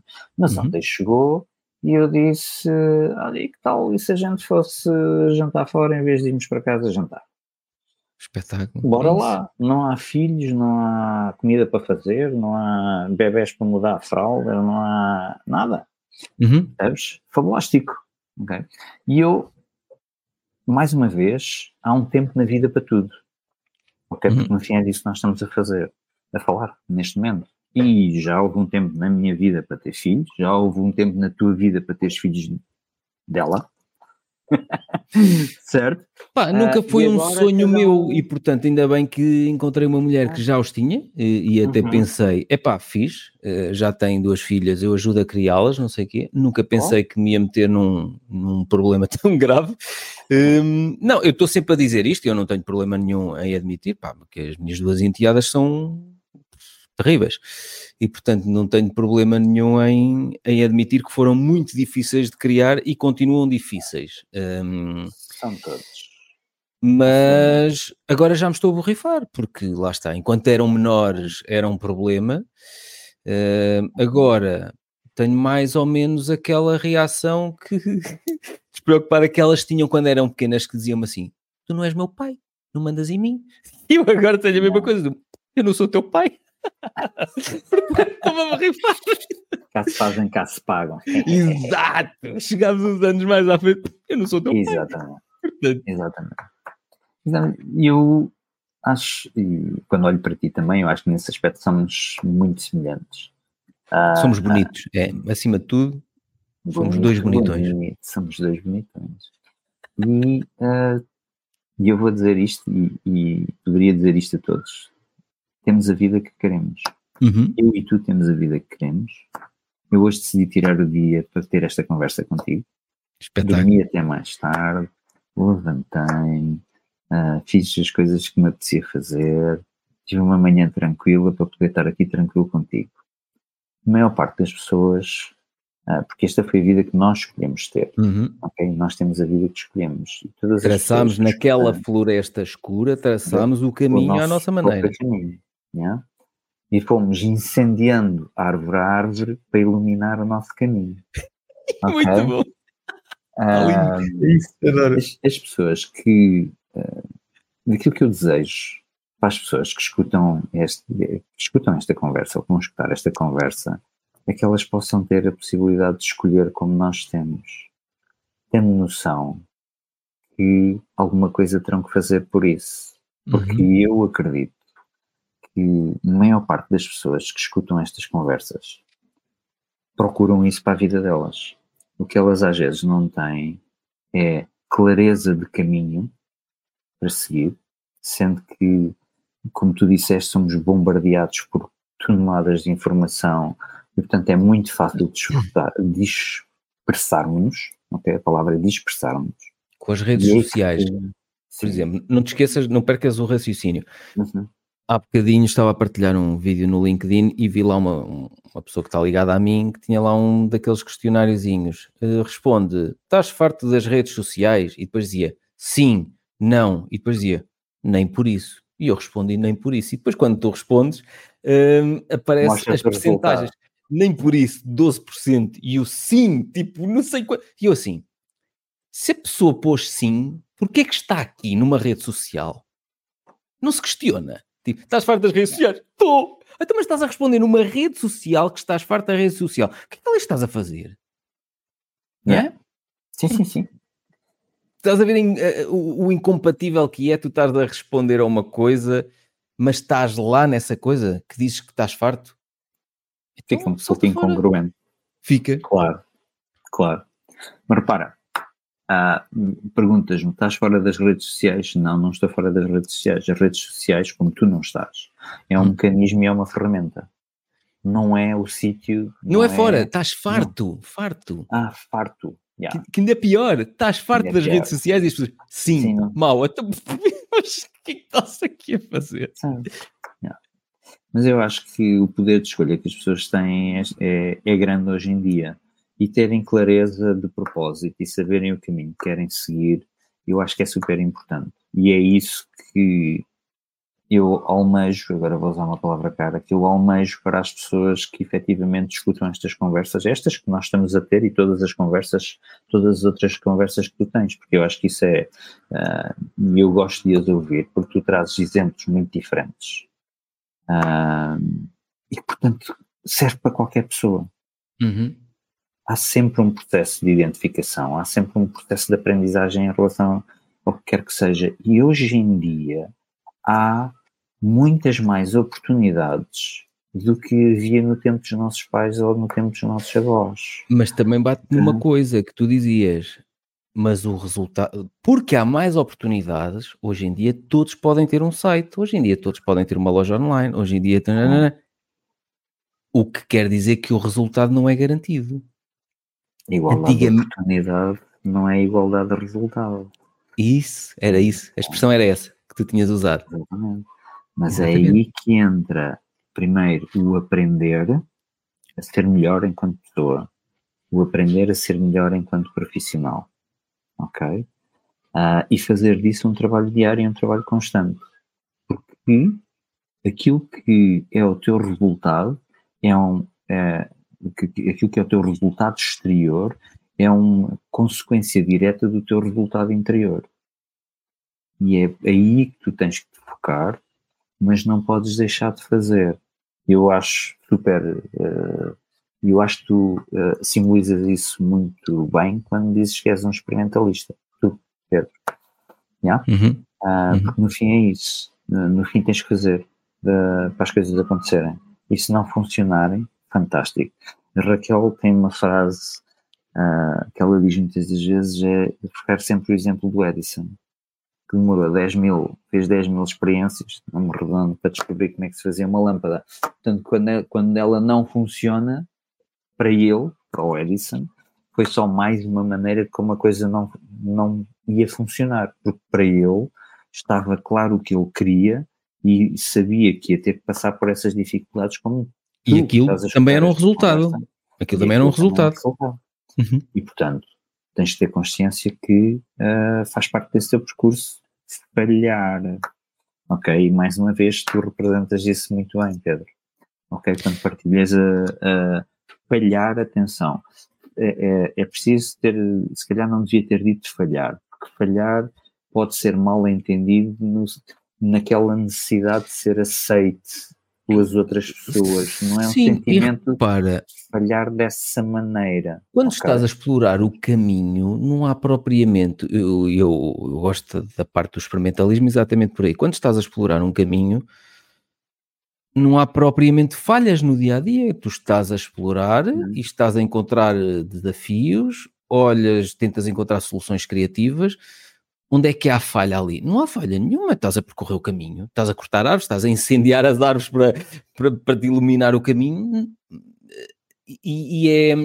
Eu agora tenho trabalhado um bocado mais. Uh, há uns anos não era assim. Era, focava-me numa coisa e, portanto, era ali que eu queria chegar e, e resultou. Pronto, focava-me que eu queria sair daquele buraco financeiro onde me tinha metido por causa daquele negócio em franchising horrível foquei-me e consegui, ainda demorou algum tempo, mas ah. consegui sair dali.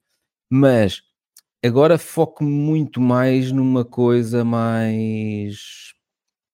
Como é que tenho a dizer? Mais abstrata. Não, não tenho. Não tenho propriamente a coisa do género quero lançar eh, um novo livro em 2024. Não sei. Eu hei de lançar um novo livro mas vai ter que chegar à altura como aconteceu com estes dois, com a Ferrara, que foi lancei o primeiro do, do emprego em 30 dias, não é? Como conseguir emprego em 30 dias, em 2016, e só quatro anos depois é que lancei outro, mas seis meses depois lancei outro. Estás a ver? O Averrara 1 saiu em janeiro de 2020 e o Averrara 2 em junho de 2020. Mas porquê? Porque senti um, um, quase um impulso louco de escrever, escrever, escrever, escrever tudo que estava aqui na cabeça. Uhum. E então saíram os dois livros. Ainda não senti esse impulso louco para o próximo livro. Percebes? E portanto já não me forço a. Tenho que lançar um quarto livro em 2024 ou em 2025. Se for em 2047 é igual. Estou-me a borrifar. Estás a perceber? Seja, eu acho natural, à medida que vamos fazendo o nosso percurso, vamos pensando noutras coisas e uh, noutras coisas diferentes, vou dizer noutras coisas mais acima.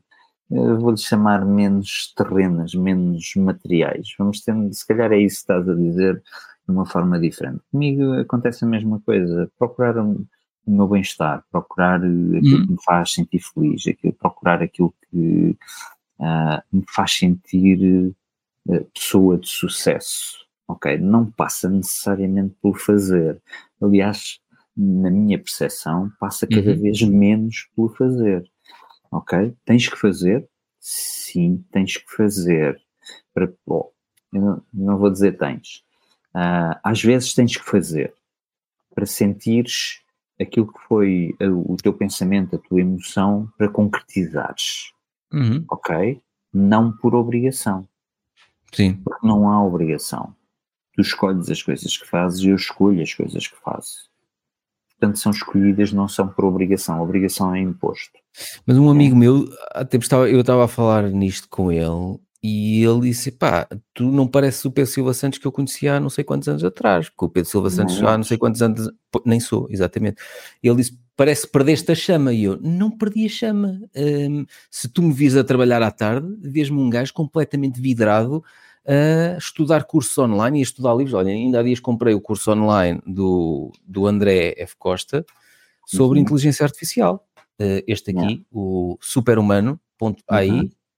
E agora anda a experimentar a, inteligência artificial. Os primeiros uh, vídeos que eu, que eu lancei aqui no Shorts Olha aqui, uhum. estes já são com aquelas legendazinhas. Uhum. Uh, Ou seja, pegar nos vídeos que eu tenho do passado Uhum. e utilizar a, a, a inteligência artificial para me fatiar excertos de até um minuto com legendas automaticamente. E conversas, por exemplo, estas conversas que estão lado a lado, ele consegue metê-las uma por cima da outra com as legendas a meio. Agora ando a explorar a inteligência artificial, mas eu gosto É. disto, estás a perceber? É. E gosto de da- é sempre descoberta. de descoberta. Não tenho eh, pressão nenhuma. Quanto tempo é que vais andar a explorar a inteligência artificial? É até me fartar. Se me fartar ao fim de três anos, paro. Se me fartar ao fim de duas É. semanas, paro. Ou quando achares, já aprendeste tudo o que tinhas a aprender ali. E tu usaste a expressão fartar. Para mim, eu não usaria, não usaria a expressão fartar, porque ah, para mim, como para ti, de alguma maneira, as coisas têm que ter um propósito. Hum. Yeah? Eu, para além do- do- dos cursos que subscrevi contigo este ano, estamos no final do ano, já fechei o ano, ok, Uhum. tranquilo. Ahm, faturei ainda mais que no ano passado. Espetáculo. Ah, subscrevi mais quatro ou cinco cursos diferentes. Lá está, porque é aquilo que é o teu resultado exterior é fruto daquilo que é o teu resultado interior. Se tu Uhum. apostares em ti, se tu apostares em ser melhor, se tu apostares em aprender a lidar com os teus medos, se tu apostares em comunicar melhor com as outras pessoas, se tu apostares em ganhar todas essas valências, como agora deste o o exemplo de, do prompting, ok? Uhum, Há cinco anos exato. atrás, há cinco anos atrás, não se falava nisto, ou há 10 anos atrás não se falava, já se falava em inteligência artificial, mas Uhum. não se falava como agora. Ok, e agora existe um, uma nova forma de estar, uma nova, vou chamar, uma nova profissão Uhum. que é AI prompting. Inventei agora ou não? Ok? Ou seja, há- há aqueles que pessoas que criam sim. aqueles pedidos que tu fazes à, à inteligência Exatamente. artificial para faz-me isto, mas o pedido tem que ser bem feito.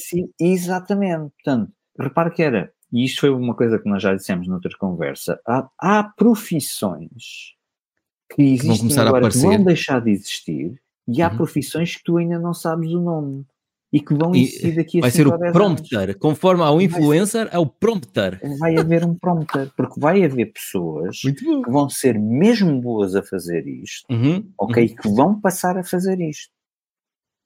E, é- e vão ganhar dinheiro com isto. uhum. Yeah? E agora até poderia lançar a pergunta: e tu? Vais ser uma delas? Exato. Porque agora estou-me a lembrar daquela pessoa que veio ter comigo, Uhum. ok? E que no fim ah, a sua ideia era percorrer, e eu espero que ele ouça esta conversa, ok? Desejo mesmo, porque ele sabe quem é, eu não vou dizer o nome dele. Exato. Se calhar o caminho que essa pessoa está à procura e que vê dentro do, do campo das suas possibilidades como a que poderá ser melhor ou mais provável para ele, se calhar até nem é. Porque Uhum. se calhar agora, se ele for daquelas pessoas que gosta de ir à frente da manada, se calhar vai começar a perceber mais de prompting da AI, ok? E se calhar vai ter um sucesso maior do que o meu e o teu juntos, daqui a pouco tempo. Sim, porque com alguns amigos com quem falei, ah, já experimentei, mas aquilo também não me dá resposta nenhuma de jeito. E eu há dias fiz uma live com o André F. Costa, que até vou pôr aqui o, o Uhum. site dele, eh, e eu dei uma analogia interessante que é hum, se tu tens uma máquina e atiras merda lá para dentro, não podes esperar que saia pudim. Não é? E, portanto, Pudim de merda, essa é garantida. Essa é garantida. E, e aqui, isso que tu estás a dizer é uma valência brutal, porque Claro. quem conseguir, eh, andrefcosta.com é o site dele, Uhum. quem conseguir hum, desenvolver esta capacidade de pedir, por- porque ele, ele fez uma coisa gira que, que- que disse na live que fez hum, comigo, ele disse, as pessoas estavam habituadas a perguntar ao Google. Neste caso do GPT e no caso do chat GPT, tu não vais perguntar, tu vais pedir, porque isto é generativo. E é a grande diferença quando ah, isto vai acabar com o Google, não sei o quê. São coisas diferentes. Num perguntas, no outro pedes para fazer. E tu se olhares, ah, tu até podes olhar para o chat GPT como um organizador de buscas. Uhum. Sim, Sabes? pode ser. Podes, aquilo filtra-te muita coisa, mas tens de ter o espírito crítico para depois olhar para o resultado e perceber se está de acordo, porque existem muitos exemplos em que as coisas parecem bem, mas depois na realidade não estão bem. Portanto, uhum. não é. Não estamos lá ainda na inteligência artificial. Ok? Eu já ouço falar de inteligência artificial dentro da tecnologia há muito tempo. Antes a coisa até se chamava mais machine learning do que outra coisa. Ok? Hoje em dia estamos num reino completamente diferente. Que já não é só machine learning, já não, não é? é? só machine learning, ok? É algo que está acima, mas uhum. ainda não estamos no tempo do Terminator ok? Passo Sim, a, ele também falou nisso. Exatamente. E tirando, e tirando o lado letal do, do, do filme, uh -huh. ok? Uhum. Porque uh eh, continua a haver uma distinção entre o pensamento humano e aquilo que é gerado por uma ferramenta como o ChatGPT. Que, uh uhum. by the way, eu achei interessante uh, e que me fez pensar em ti, que é a, a empresa está em risco. Eu vi, pá. Opa, Aquilo está magnífico, está ali uma telenovela brutal e fez-me pensar em ti. Isto vai, sempre... Este episódio, agora deixa-me ver, este episódio vai sair no dia 25 de, olha, no dia de Natal, 25 de dezembro. Ah, portanto. Jingle bells, jingle bells. Exato. nessa altura, nessa altura okay. o pessoal já, isso já deve ter estado, já dá, deve estar resolvido. isto a minha prenda de Natal. De Natal para vocês. ok? Se soubesse tinha trazido uma cena chapéu vermelho e a gente barrete vermelho para Natal. Mas eu, eu achei curioso e fez-me pensar, porque íamos ter esta conversa, naquela tua decisão de não fazeres uh, o hosting dos teus conteúdos uh, em YouTubes e algo desse género, ok? Uhum. Porque o ChatGPT atingiu uma dimensão muito grande e já uh, há muito tempo que vejo à volta do mundo negócios que são construídos em cima de ChatGPT.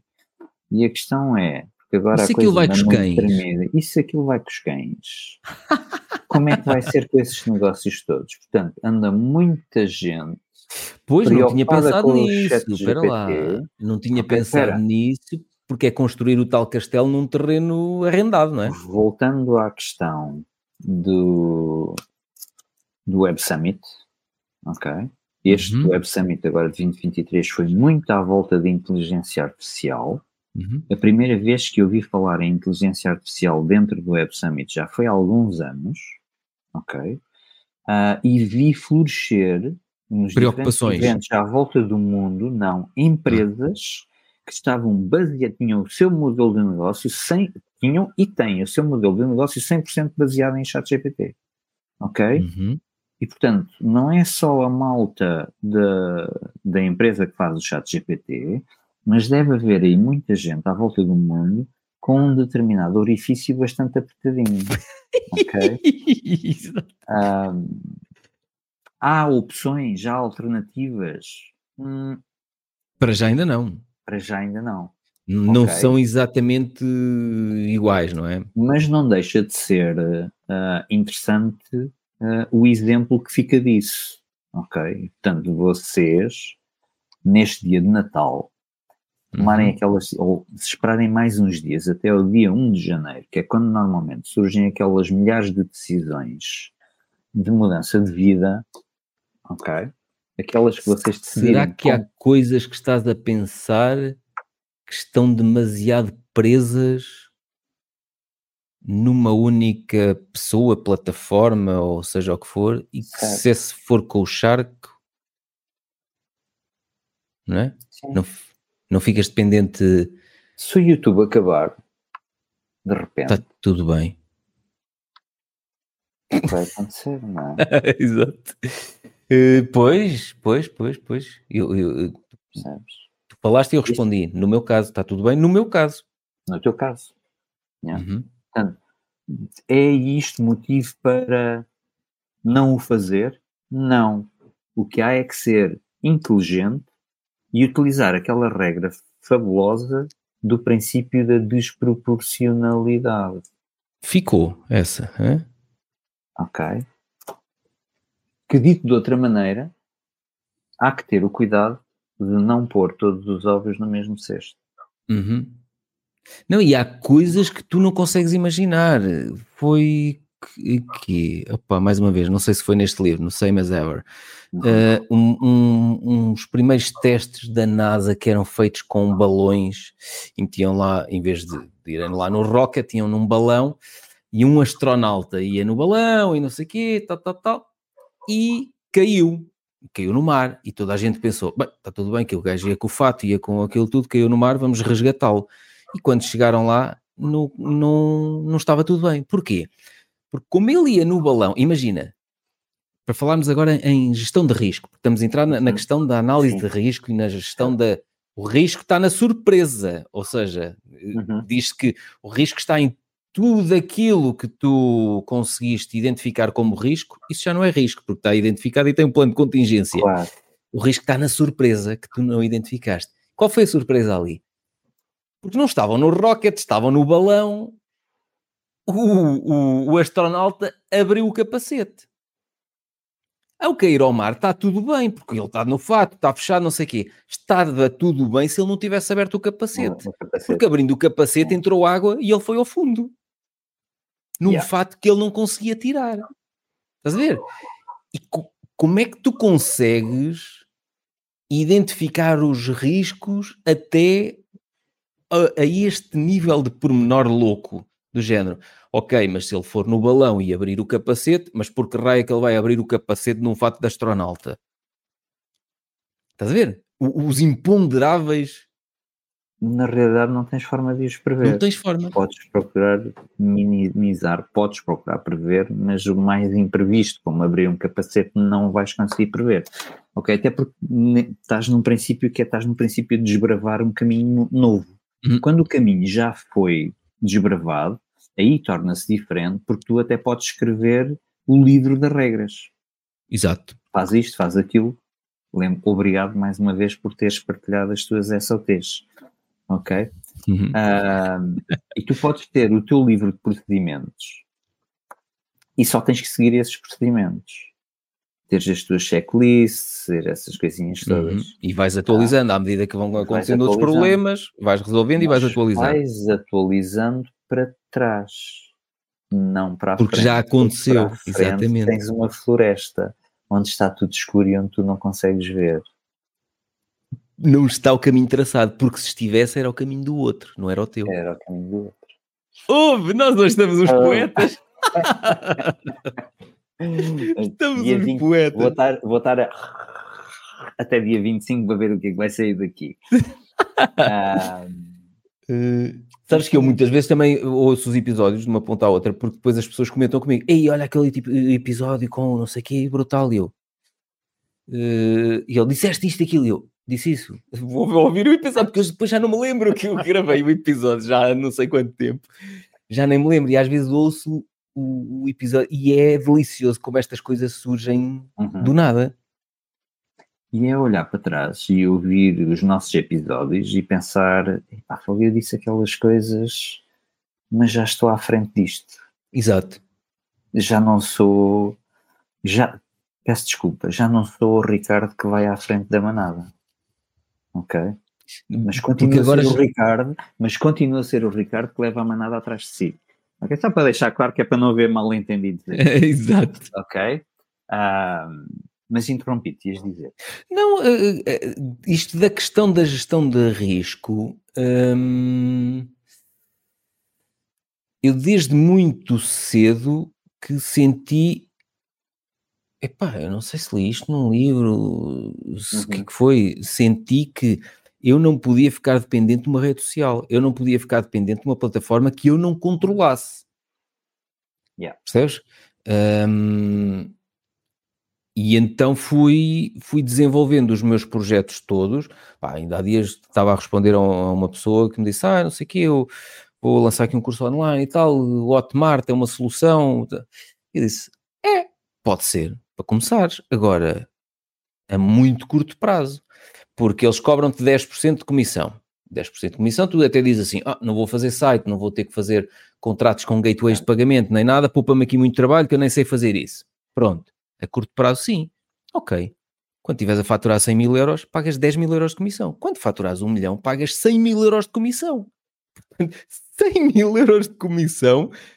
ou, ou vamos imaginar, quando chegares aos 100 mil, 10 mil euros de comissão, que rico site, com uma rica loja online, com um modelo de subscrição, com, com um, um programa de afiliados, com tudo bem montado e não custava, não te custava 10 mil euros. Mas pode começar com Hotmart. Pode, exatamente. Foi o que eu disse. Ah, Num curto prazo, sim.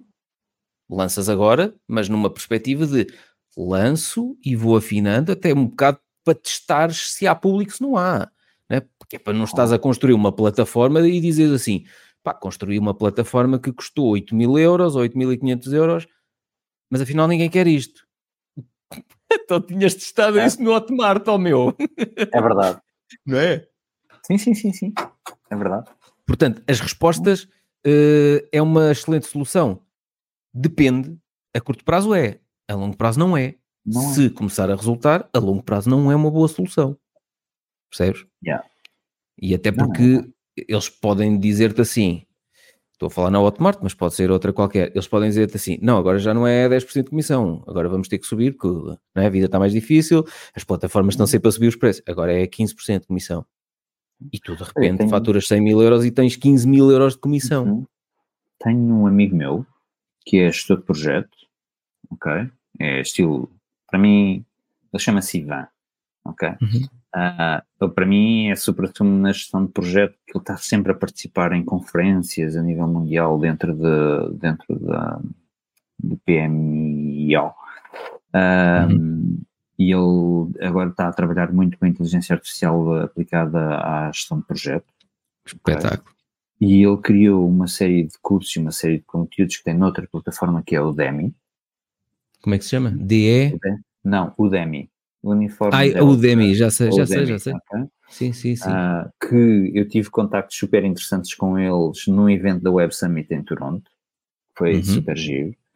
Uh, pá, e ele tira, construiu aqueles cursos, tem dois, três cursos, uhum. uh, tem qualidade, estão lá dentro do Udemy Business, se não me engano, ok? Então, são cursos uhum. top.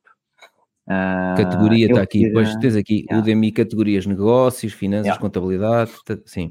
E eu ganha dinheiro com aquilo, não tem intenção de, de, de, fazer, de tornar isso um negócio dele, ok? Uhum. Vai tendo os cursos. Aquilo é passivo, deixa para lá. Ele, ele tem aquilo, porque eles têm dois níveis, ou tiras o teu curso para lá e eles cobram X, ou então eles uh, subscreves um outro serviço deles que te promove os cursos, portanto tens uhum. mais probabilidade de ele ser comprado, uh, mas também cobram-te mais por isso. Uhum. Okay? E ele tem, pá, mesmo assim tirar o dinheiro dele, está super contente. Claro. Fatura, Portanto, aqui é, depende. Depende. Depende. Okay? Mas a vida dele, e isto é que é importante, ele fez essa escolha, mais uma vez o porquê e o para quê, ele fez essa escolha porque a vida dele é ser gestor de projeto. Uhum. Ele decide, podia, mas ele decide trabalhar por conta de outra e ter o seu tempo gerido e pá. Eu também, está tudo bem. Está tudo bem, está tudo bem. Não o melhor, nenhum. não sei se já te falei no outro episódio, o melhor vendedor de carros do mundo que tinha o, o recorde do Guinness era o Joe Girard, acho eu. Não estava a escrever. Uhum. Não. Era o Joe. Joe Girard. Eu tinha um livro para que emprestei a não sei quem e nunca mais me o devolveram e portanto e ele já não existe em português que se chamava Como vender qualquer coisa a qualquer um. o livro okay. chamava-se assim e era escrito por ele. E deixa eu ver aqui. Ah, olha, está aqui. Mas uh... Girard. Espera aí. Deixa ver se ainda está disponível. Não, olha, diz esgotado ou não disponível. Era este. Hum. Pá, eu tinha este livro, adorei ler este livro, uh, mas há na versão inglesa. Pode Sim. ser que eles agora recuperem a edição também em português. E ele tem uh, o recorde do Guinness de, de, melhor vendedor de automóveis do mundo e era vendedor uhum. da Chevrolet. E perguntaram-lhe uma altura porquê que ele não se tornava por conta própria. E ele disse que não queria os problemas administrativos e de gestão de tesouraria, não, não queria. Aquilo que ele mais gostava era ter o sistema dele de seguimento dos clientes e verificar ao fim de quatro anos que uh, aquela pessoa já tinha o carro há 4 anos ou 5 anos, ia fazendo o seguimento, olha, então a, filha não precisa de um carro, então esse carro, se calhar tenho aqui um que em retoma, uh, ele tinha um sistema de afiliados em que a pessoa que recomendasse a um amigo, o Joe Girard, como vendedor de carros, ele vendia um carro e oferecia em dinheiro à outra pessoa e havia pessoas, não, não quero aceitar dinheiro, então oferecia-lhes manutenções gratuitas, tinha um sistema de afiliados Tinha um montado. programa de afiliados, exatamente. Opa, era o máximo. Olha, ele tinha, por exemplo, relógios. Um gajo chegava lá e dizia assim: Ei, Joe, esse relógio não sei o quê. O gajo pegava no relógio, toma, toma. é teu. Yeah. E a pessoa ficava do género: A quem é que ia comprar carros? Era o Joe. Ah. Estás a ver? Era, pá, adorei. O livro era mesmo uma dedicação uhum. humana uhum. de amizade com todos os clientes. E ele dizia: enquanto os meus outros colegas estão lá fora a falar de gajas e, de, e das besanas que apanharam no fim de semana e estavam de ressaca na segunda-feira, segunda não fiz nada, né? Então, o que é que. É segunda-feira, estou completamente. Ele não, ele estava a ver as folhinhas dele a dizer: ora bem, a quem é que eu vou telefonar? Enquanto não entravam clientes pela porta, ele estava a telefonar. Tal, tal, tal, a fazer chamadas de seguimento a quem tinha dito que ia visitar o stand, a quem já tinha o carro há mais de 4 anos. Os colegas estavam a falar da, das pinadelas que não tinham dado e dos. E agora perguntamos: quem era mais feliz? Os gajos cá fora na conversa ou depende, ele a fazer chamada? Depende. Os gajos na conversa acharam que ele era uma ave rara e detestavam o estilo dele tão fechado do género. Mas o Joe nunca se junta aqui a nós. E o Joe, só imaginar-se juntar-se àqueles gajos, para ele era impensável, percebes? Cada um, se calhar, era feliz à sua maneira. Era o que eu me ia atrever a dizer. Todos Sim. eles eram felizes. Claro, e está é. tudo bem. Que não Agora, deixa de ser interessante. Não deixa de ser interessante. É isso mesmo. Portanto, é, é, é tal... E eu acho que é uma mensagem super importante que nós podemos deixar aqui uh, neste dia de Natal. Não forces é... demasiado. Quer ser o Pedro ou quer ser o Pipa não deixe de ser feliz. Uhum, ok? É Porque eu estou aqui para isso, o Pedro está aqui para isso. Desmente-me se estiver. Uh, uh, para quê? Para ser feliz?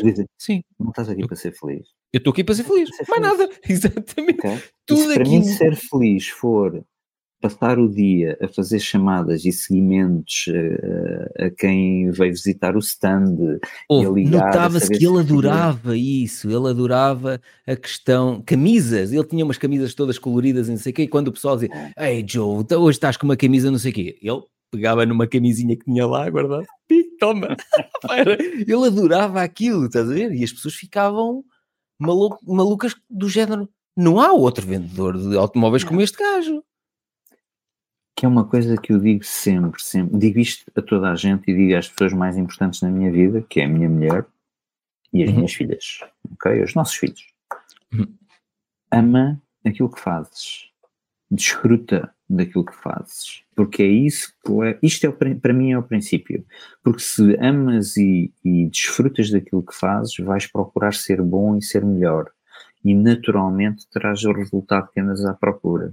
Portanto, não andes à procura por aprovação, agora voltando lá atrás na conversa, uhum. por aprovação, ou para teres aprovação, ou para seres aceite, ou para que gostem de ti, não deixes de fazer aquilo que tu gostas. Porque quando uhum. tu fazes aquilo que tu gostas, és bom naquilo que tu fazes. Tu vais gostar de ti. que tu queres, vais gostar de ti, e as outras pessoas, essas sim, se calhar vão andar à procura da tua aprovação. E não és tu sim. que vais andar à procura da aprovação delas. Porque olha lá, isso é. Só veio a palavra transmite. Uh, quando gostas de ti, isso é. Está-me a faltar a palavra. Isso transmite. Autoestima? Transmite, sim. É contagiante. Contagiante, dizer, exatamente. É contagiante. Estava-me a faltar a palavra. de ti é contagiante. E se tens alguma dúvida, faço-te uma pergunta. Tu gostas de estar ao pé de pessoas que não sabem. Onde é que tu gostas de estar mais? Ao pé de pessoas que não sabem o que querem da vida ou gostas de estar ao pé de pessoas que têm sentido de direção, que gostam do que fazem, que transmitem essa emoção para ti? Porque quando uhum. tu gostas do que fazes, tu transmites essa emoção. Não há dúvida no teu tom de voz. ok? Exato. Quando tu falas do que tu fazes e que tu falas do que tu gostas, ninguém Tudo tem brilha. dúvida. Tudo brilha. Tudo brilha ninguém em tem nenhuma dúvida em relação a isso. Exato. Tu preferes é. estar com essa pessoa Uhum. ou preferes estar com as outras pessoas? Ok? E portanto, se quando tu respondes a esta pergunta, e és tu que escolhes a resposta para esta pergunta, ok? Mas tens que pensar uma coisa, que é aquilo que tu respondeste para ti próprio em relação às outras pessoas, estão as outras pessoas a olhar para ti e a responder da mesma maneira Em relação a ti. em relação a ti. És a pessoa, és verdadeiramente a pessoa que as outras pessoas querem estar ao pé, Exato. porque, te- porque fazes por acontecer coisas para ti, porque fazes coisas que tu gostas.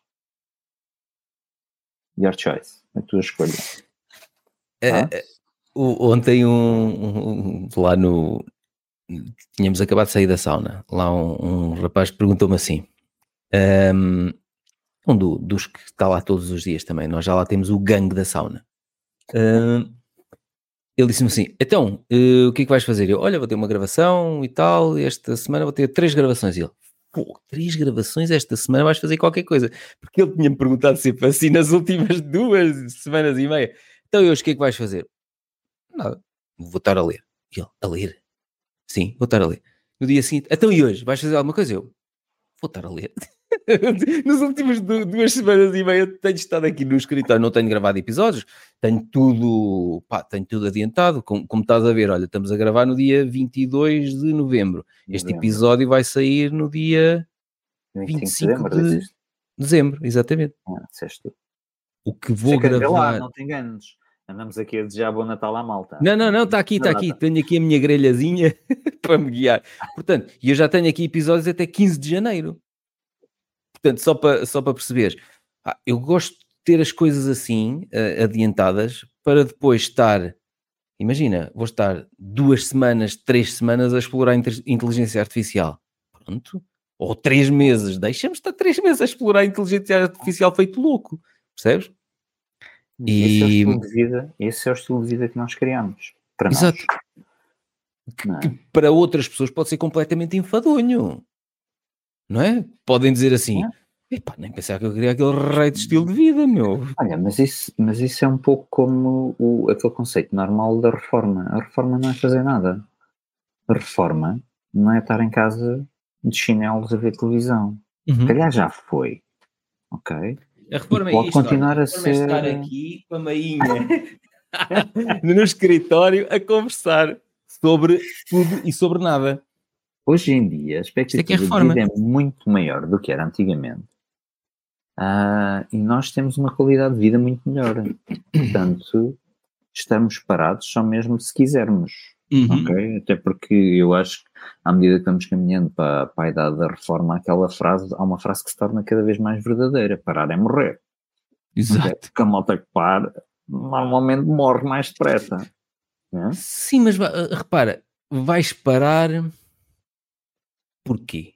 Ficaste sem vontade de... Estou a perguntar agora para ti e, para, e as pessoas lá em casa também podem tentar responder a isto. Responder?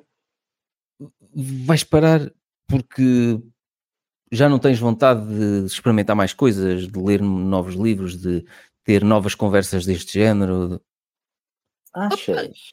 Eu não sei quando é que vai chegar a altura em que me vai acontecer isso, portanto, acho que não vai chegar. Isto é, isto é viver, não é? É futurologia. Eu acho que não tem a ver. ah, como é que é? Há três. Há algumas coisas, duas ou três coisas que são garantidas. Hum. Ah, uma delas é que vamos morrer. Ok? Portanto, isso. ah, a questão é como ou de que maneira ou qual vai ser a qualidade de vida que nós vamos ter até esse momento. Uhum. né? E portanto, hoje em dia, tu vais ao ginásio, eu vou ao ginásio, porque é preciso tratar do corpo como é preciso tratar da mente, é preciso tratar das duas coisas, ok? E tratamos do corpo porque vamos ao ginásio, porque nos mantemos ativos, porque fazemos coisas, mais uma vez, que gostamos. Ahm, e da mente também, porque lemos, porque aprendemos, porque é uma coisa que eu desfruto imenso ah, e que pode ser vista até como uma obrigatoriedade dentro de- da minha área, dentro das tecnologias de informação, porque estão sempre a aparecer coisas novas. Claro, Ah, exato. mas Tens, que eu acho tens que é ter essa paixão. Eu acho que é transversal em qualquer área, porque tu na tua área também estão sempre a aparecer coisas novas. Portanto, Uhum. o- a vontade de aprender e a vontade de aprender consistentemente é, é uma coisa própria, é um- uma coisa de cada um, não é uma coisa de, de uma área A ou de uma área B. Ok, mesmo que tu vás para áreas mais tradicionais, há sempre coisas novas para aprender. É a tua atitude que determina o que é que, o que, é que tu vais fazer em relação a isso. E, e onde eu gosto muito de aprender é nestas conversas também, porque puxamos muito uns pelos outros, inclusivamente até com a Lúcia, com a minha esposa. Uhum. ontem, por exemplo, eu tinha uma gravação aqui do podcast e a pessoa com quem eu ia gravar enganou-se na data e não apareceu. Pronto. E remarcámos. Pá, e era às duas e meia da tarde e eram quase três da tarde. Eu liguei à Lúcia: Olha, a pessoa com quem eu ia gravar não apareceu. Como é que é? Vamos fazer uma caminhada. Eu já tinha ido ao ginásio de manhã, fomos fazer uma caminhada, pá, duas horas e meia, conversar, uma caminhada enorme. E eu adoro fazer isto com ela, porque pá, já, já há algum tempo que nós vivemos só os dois, já não temos as miúdas em casa, e nós conversamos muito e, e aprendemos muito com estas conversas que temos um com o outro. E vamos buscar coisas à infância deliciosas. Eu não vou divulgar aqui algumas coisas porque quando eu voltar a gravar um episódio com ela, eu quero puxar essas farpas no episódio. Opa, mas há coisas deliciosas que eu e ela vamos admitindo nessas conversas que são magníficas. Olha, eu acho que até nisso nós somos parecidos. Eu. ah, Isso é lindo, pá. É lindo, é lindo. Ainda ontem eu disse: Hum. ah, ah, a Raquel chegou do trabalho e disse: ah, o que é que achas de irmos jantar fora antes de ir para casa? Exato. Ah, ok, bora, até tínhamos comida em casa, bora lá. Ah, e fomos a um restaurante que nós, nós gostamos muito.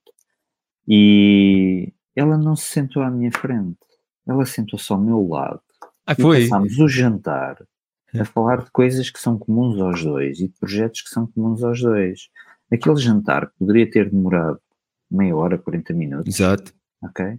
Demorou praticamente duas horas. E eu vou dizer Uhum. que das duas horas, tirando talvez os momentos em que estávamos a pôr comida na boca, foram duas horas deliciosas que tivemos à conversa. Ok? E eu de acho, riso, de pá, tudo.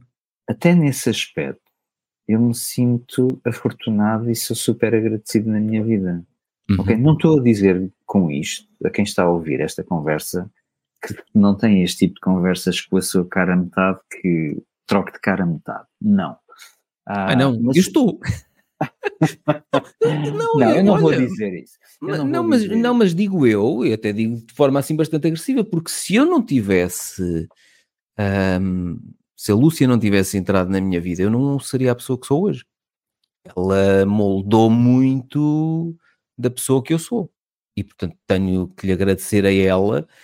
E se eu não conseguisse conversar com ela eh, sobre as coisas como conversamos, se não me divertisse a falar com ela, se não ador- adorasse esses almoços de duas horas ali a, a, a dizer parvoíce e a rirmos e hum, tinha que trocar de namorada. Que agora já não é namorada, né? Que casámos o ano passado. Mas no ano Hum, passado. Mas sabes que eu digo, eu digo igual. Uhum. Ah, eu digo igual, eu, eu sinto, sou mesmo extremamente agradecido. Eu aprendo um montão com a Raquel. É Uhum. se calhar das pessoas com quem eu mais aprendo, porque é com quem eu vivo o meu dia a dia. Mas estavas a ser fofinho lá para casa. Se calhar está na altura de te divorciares, meu menino. Ou minha menina. Pá, pensei nisso. Não, é? Mas sabes o que eu ia dizer? É que Hum.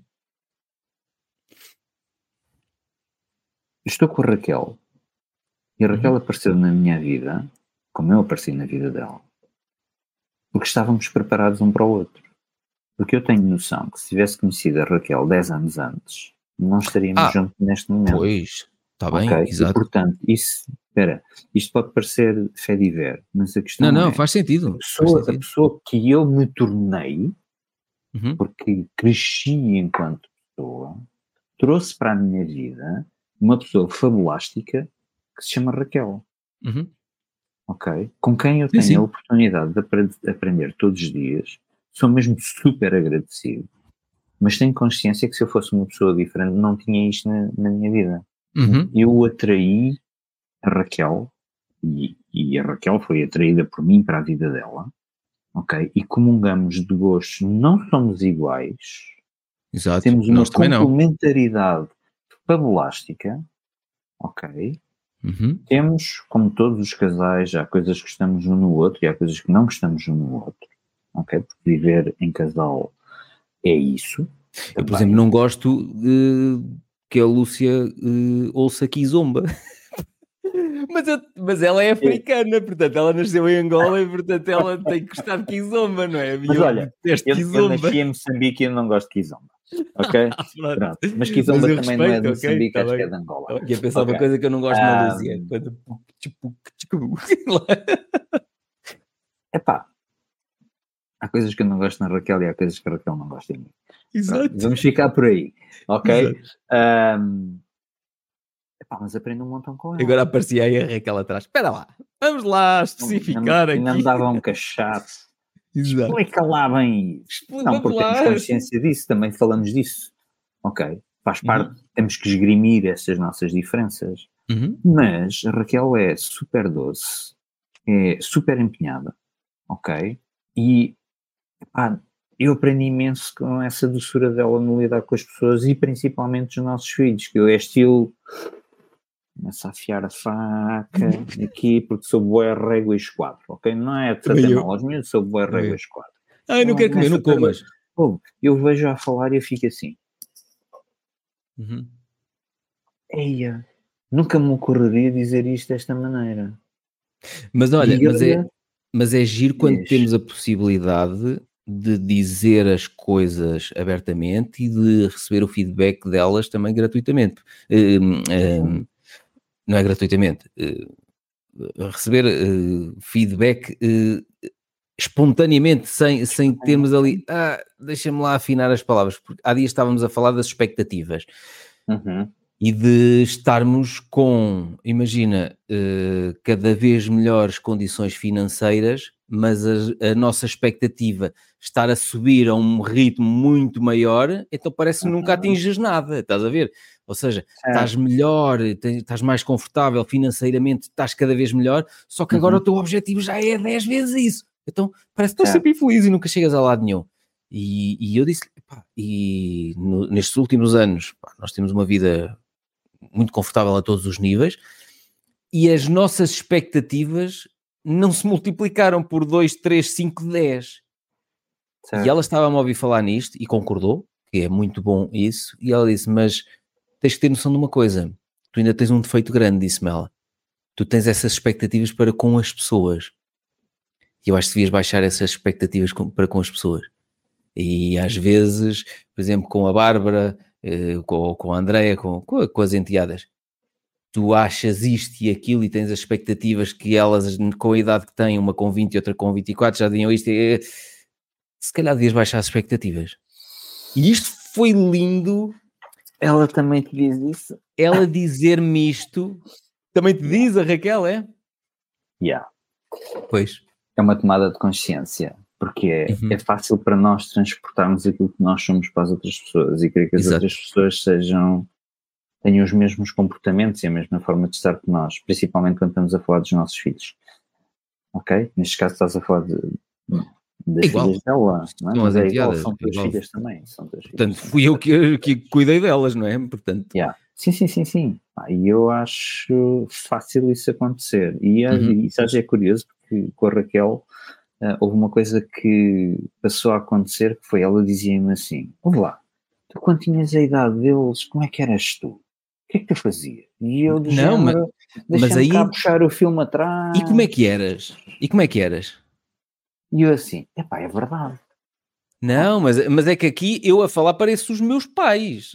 É, Repara, quando o pessoal dizia assim, Hum, eu com a tua idade já era não sei o quê, eu pareço um velho a falar quando lhes digo isso, porque eu digo assim, eu com 24 anos dava aulas numa instituição de ensino superior. Eu dava aulas no Politécnico de Bragança com 24 anos. Comecei a trabalhar lá. Então quando eu digo isto está mais velha, pareço os meus pais a falar. Yeah. Estás a ver? Porque ela tem 24 e meio. Uh, portanto, esta tomada de consciência, sim, de facto eu tenho uma expectativa para com elas, porque apesar de não serem minhas filhas, eu tenho uma expectativa. É pá, queremos o melhor, espera, é perfeitamente natural, queremos o melhor. Pá, por exemplo, a mais nova, quando apresenta, ah, não sei o que, agora olha, vou procurar emprego aqui e aquilo, eu até me benzo, eu assim, eu já tive conversas com ela que afinal não, não deram em nada, e depois montou um modelo de currículo vergonhoso, e aí nem fui eu a, não, nem fui eu a dizer, foi a mãe a dizer-lhe assim: olha, tu não tens desculpa. Tu tens um padrasto que lançou um livro sobre isso, tem modelos de currículo editáveis em Word, que ele yeah. passa e... Eu andava a pensar, casa de Ferreira Espeto de Pau. Não, é, é, é que é uma vergonha, meu, é horrível, estás a perceber? Yeah. E, e aí e a, pá, e a Lúcia deu-lhe na cabeça, dizer, pá, tu não tens desculpa, é que tu tens tudo cá em casa. E depois mudou, só por curiosidade. Não quero saber, eu não sou pai dela. não, eu já estou nessa fase, já estou nessa fase. Pá, não, Principalmente é a mais nova, a mais nova está numa fase muito parva e epá, não quero saber. Portanto, já está, já estou mesmo naquele, naquele registro do género. Faz, vai, bate com a cabeça, parte os dentes, uhum. parte-te toda e, e depois uh, falamos. Sim. Quando, quando vies toda a partida, falamos. Sim, eu acho que é, nós temos muita tendência a pôr ali uma, um, uma bola à volta. Eu nunca pus, eu nunca pus. A Lúcia, a Lúcia já admitiu que abusou um bocadinho na, na proteção que deu às duas. Eu pus. Puseste, depois. Um, eu sempre fui muito mais do género. Ai, não sei o que, não sei o que. Não, vai a pé. Vai a pé. Com... Ai, os perigos do mundo hoje. O mundo hoje tem que aprender. É, pá, vai, vai a pé, não sei. Ai, não sei, ai, mas estou não sei aonde. Vem a pé. O que é tão longe? Eu, tão longe? São 900 metros, meu. Vem a pé, não me chata. E elas ficavam possuídas e às vezes a Lúcia ficava chateada comigo por uh, eu dizer, não, elas que venham a pé. Ah, pá, está a chover, pronto, não vais lá, eu vou lá. Eu, não, pronto, então, para não teres que tu estar a sair agora, não sei o que, eu passo lá. Estás a ver? Às vezes eu cedia, mas eu olhava e dizia assim, mas isto é estúpido. Eu quando era puto, agora eu, eu como aos meus pais a falar, eu na tua idade, aos 13 anos, eu andava com uma guitarra elétrica às costas de um... Pá, a ir para, para as aulas de música que ainda era longe e voltava com ela às costas. Ia para os ensaios com uma banda de rock para o meio de uma mata. Mais tarde o barracão até ardeu, houve lá um curto-circuito. ia com a guitarra elétrica às costas para o meio de uma mata. Estás a perceber? Yeah.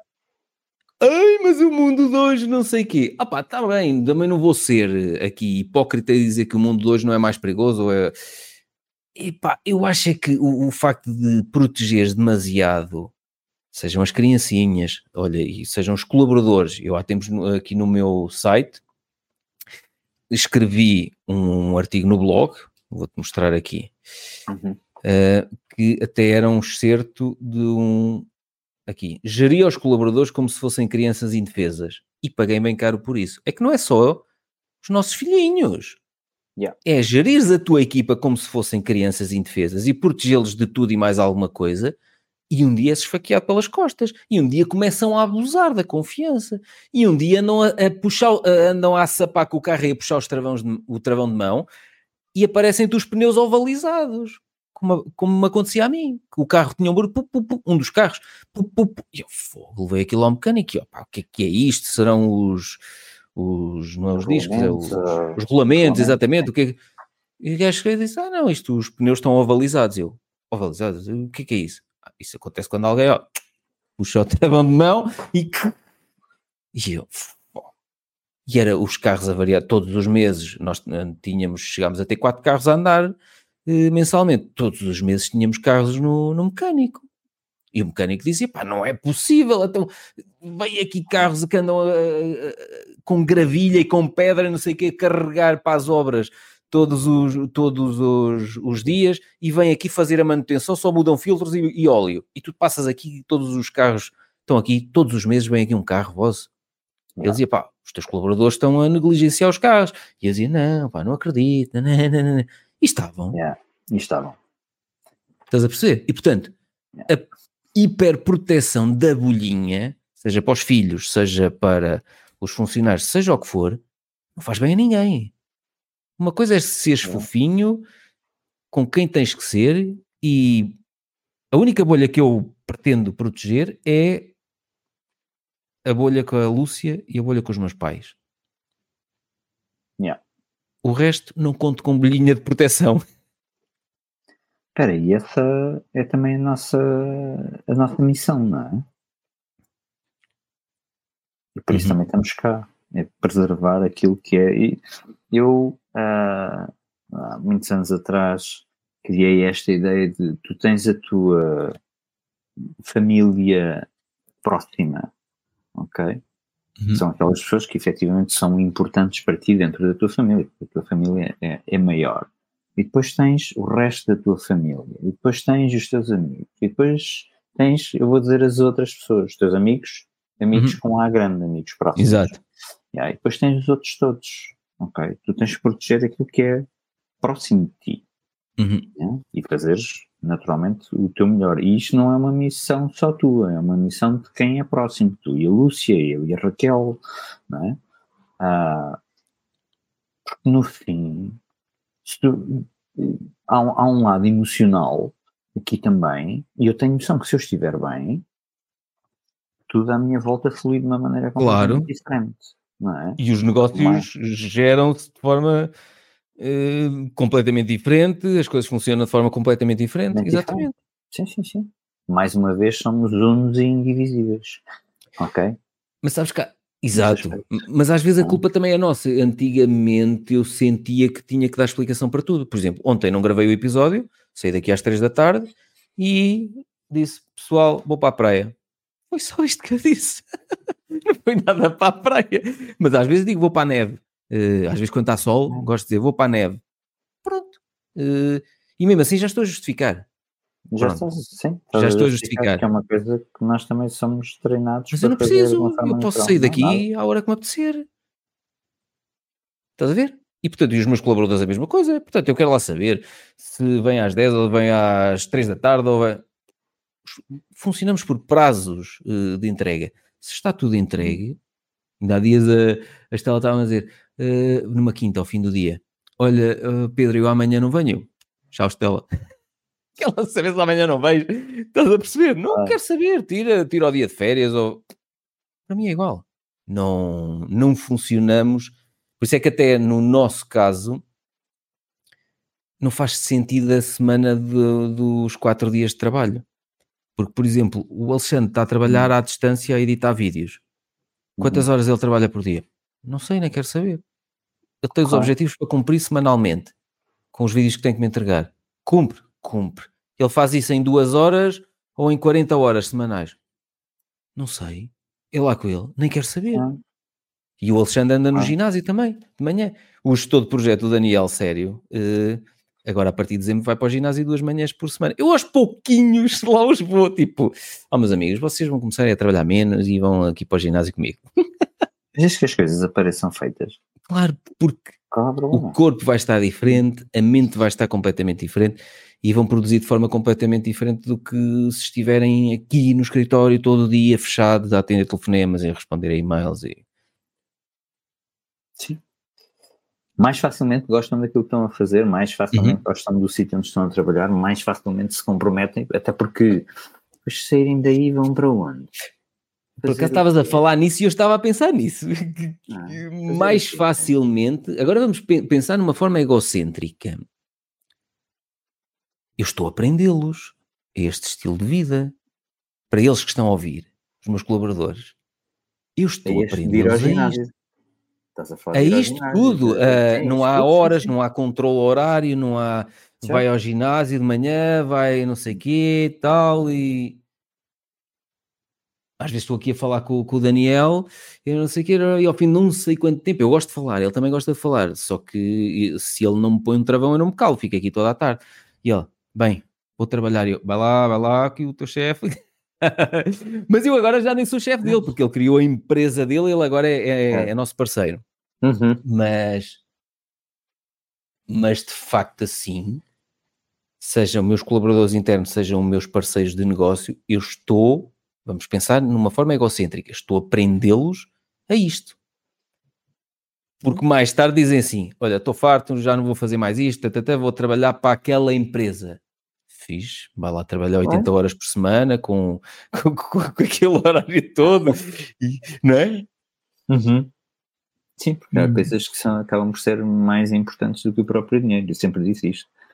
Uh, o dinheiro também é importante. Também é Também é importante. Okay. É Mas houve uma altura em que eu transferi, eu mudei de carreira e saí de um, de um, de um contrato de função pública para ir para recibos verdes e a ganhar metade do que ganhava na função pública, perdendo os direitos todos e a ganhar metade do que ganhava. Mas foi uma decisão estratégica que eu queria que fosse assim temporariamente. Não aceitei que aquilo ia ser o meu estilo de vida o resto da vida. Claro. Percebes? Mas é aí que reside a diferença, que há pessoas que são empurradas para isso e aí decidem ficar. Não, não é Exato. claramente que fizeste isso e havia um porquê e um para quê. Porque sabias o que, é que ia acontecer, sabias aquilo que querias que acontecesse. Não sabia o que ia acontecer. Não? Sabia não o que ia acontecer. Sabia sabias, que... sabias aquilo que querias que não acontecesse. Que era Exato. Ali. Exatamente. É coisa também diferente. Que às vezes é super importante as pessoas terem noção que às vezes é preciso pensar não em ganhar mais, mas às vezes é preciso pensar em perder menos. Uhum, uhum. E isto é uma coisa que tu aplicas perfeitamente às ações, ao mercado de, às bolsas, não é?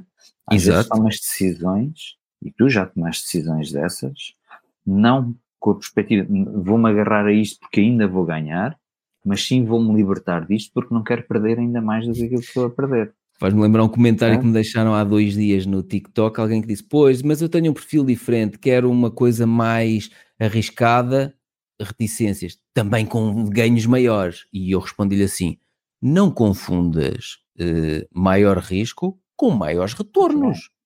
Certo. Porque uma coisa não é, não é, isso linear, não é linear. Certo. Não é? E, e maiores lá, é, retornos ou maiores perdas. Exato, exatamente. E portanto, hum, lá está o tal princípio da desproporcionalidade. Tem que ser um bocado gerido de forma a se eu perder, opa, se perder também não perco grande coisa. E se eu ganhar, ui, potencialmente posso ganhar muita coisa. Pronto, então aqui há um princípio da desproporcionalidade aplicado outra vez. Yeah. Estás a perceber? E mais uma vez, o que a pessoa disse não é, não é bom nem é mau, é uma decisão da pessoa. Eu tenho um amigo uhum. meu que gosta de viver no risco, estilo no fio da navalha, ok, mesmo, não. faz investimentos imobiliários e aquilo é sempre estratosférico. Ele tem dinheiro, ele, aquilo parece associa à, à malta do circo que está sempre a tirar as massas. Uhum, sim. Ok, aquilo é do género está sempre ali. Ele desfruta imenso disso. Gosta da adrenalina ele, máxima. Ele tem consciência do risco, gosta da tem consciência do risco. Fantástico. Vejo-me a fazer aquilo. Não, não vejo. Não, não, não é para mim. Não quero isso. Yeah, eu, também tinha um amigo, eu também tinha um amigo que ele costumava dizer que era. Eu não sei se ele vai ver este episódio, e eu não sei se ele sabe que eu sei isto. Portanto, que eu não sou por ele, mas eu vou dizer na mesma um, ele gostava de dizer que a estratégia dele era mono-empresa, ou seja, ele fazia investimentos uhum. em empresas cotadas na bolsa, mas era all-in, era do género. Okay. Não sei quantos centenas de milhares de euros assim diretos numa, e depois tal, tal, tal. 2022 correu-lhe muito bem. Um, 2023 correu-lhe muito mal no crédito suíço. Perdeu o dinheiro todo. Ok. Portanto, tens que pensar. Faz-me lembrar um bocado nos filmes quando nós vemos aqueles gajos que tiveram uma vida do caraças e enganaram tudo e todos e, e viveram nos melhores restaurantes e hotéis e tal, e coisa, e tudo e mais alguma coisa, para depois, aos 70 anos, serem presos. E eu, eu digo à Lúcia, opa, mas cabe na cabeça, na minha, cabe na minha certo. cabeça eu fazer este estilo de vida para depois, aos 70, quando eu posso começar a dizer assim, agora vou começar a oferecer isto às postas a cada um de vocês. Não, agora vou preso, cabe, na minha cabeça não cabe esta, esta coisa do tudo ou nada, estás a perceber? De uh, meto todas as fichas num e ganho. Opa, a história está cheia de, de, de, de, de histórias, de exemplos de quem fez isso e a determinada altura ficou fora do jogo, vamos chamar-lhe jogo, apesar disto não ser um jogo. Há, um, há um livro que eu tenho ali atrás, que é o Turtle Trading, não sei se já ouviste falar. Deixa-me ver se eu encontro aqui o livro. Que eram uns traders, chama-se Turtle Trader exatamente porque uhum. era um estilo de trader lento. Eles faziam às vezes uma entrada ou duas por ano. Estavam ali à espera da análise técnica dos volumes, não sei o quê, só quando aquelas condições todas se verificavam, entravam com não sei quantos milhões, estás a ver? Senão não entravam. E então o trabalho deles era mesmo tipo tartaruga. Às vezes estavam seis meses sem ter nada para fazer. Um, e deixa-me ver aqui se eu te. Eu depois vou pôr. É este, exatamente. Uhum. Epá, então a capa está aqui. Uh, esta capa está horrível. Os, funda os, fundadores Desculpa. disto, Sim. mais à frente, já não sei onde é que li a história sobre isto, foram a zero, faliram. Portanto, era o tudo ou nada. Estás a ver? Volta lá, viste o subtítulo? Vê lá a contradição do subtítulo. How 23 Novice Investors. Não, põe lá o livro. Ah, que estava. How 23, how 23 novice investors became overnight millionaires. É como, espera aí, então, mas estes gajos só investem à tartaruga e de repente de uma noite para a outra ficaram milionários? A questão é, é, uh, é preciso cuidado quando tu lês estas, estas coisas, porque eu já li o livro e o livro não uhum. fala nisso. O livro fala na disciplina que eles tinham eh, que era um, um, um, dos tipos que tinha muito dinheiro, e então punha traders a fazer os trades por ele. E ele uh, defendia que é possível criar uma receita para o, quando se verificam determinadas situações no mercado, nas médias móveis e não sei quê, teres cinco ou seis pessoas que não estão juntas e identificam aquilo tudo e entram todas. Então ele foi, esse era o princípio dele, era encontrar uma receita que funcionasse para ele delegar o propósito, o, o, o, o trabalho de, do, do, comprar e vender. Uhum. E então só entravam nestes pressupostos, que é, só entravam com milhões de euros de cada vez. Uh, e depois tinham a estratégia de saída bem definida, tá, tá, tá. E então ele gostava de, quando acontecia do género, três traders, as condições numa determinada empresa verificavam-se, três traders entravam e um não entrava. E ele gostava de tentar perceber onde é que o processo estava a falhar. Porquê uhum. que aquele um não entrou? O que é que aquele um não viu que os outros três viram? Ou melhor, o que é que aqueles oh. três viram que aquele um não conseguiu ver? Estás a ver? Uhum. E ele era o viciado de afinar a receita, o processo para eu vou conseguir encontrar uma receita para entrego isto e qualquer um consegue tornar-se milionário a fazer isto.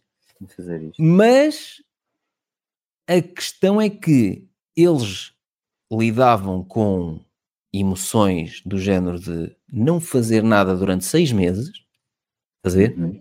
Está lá quase, está lá quase, não se verifica ainda as condições necessárias. Não entras. Estás a ver? E o livro é sobre a disciplina da arte de, de comprar e vender, quem faz este, esta negociação especulativa no trading.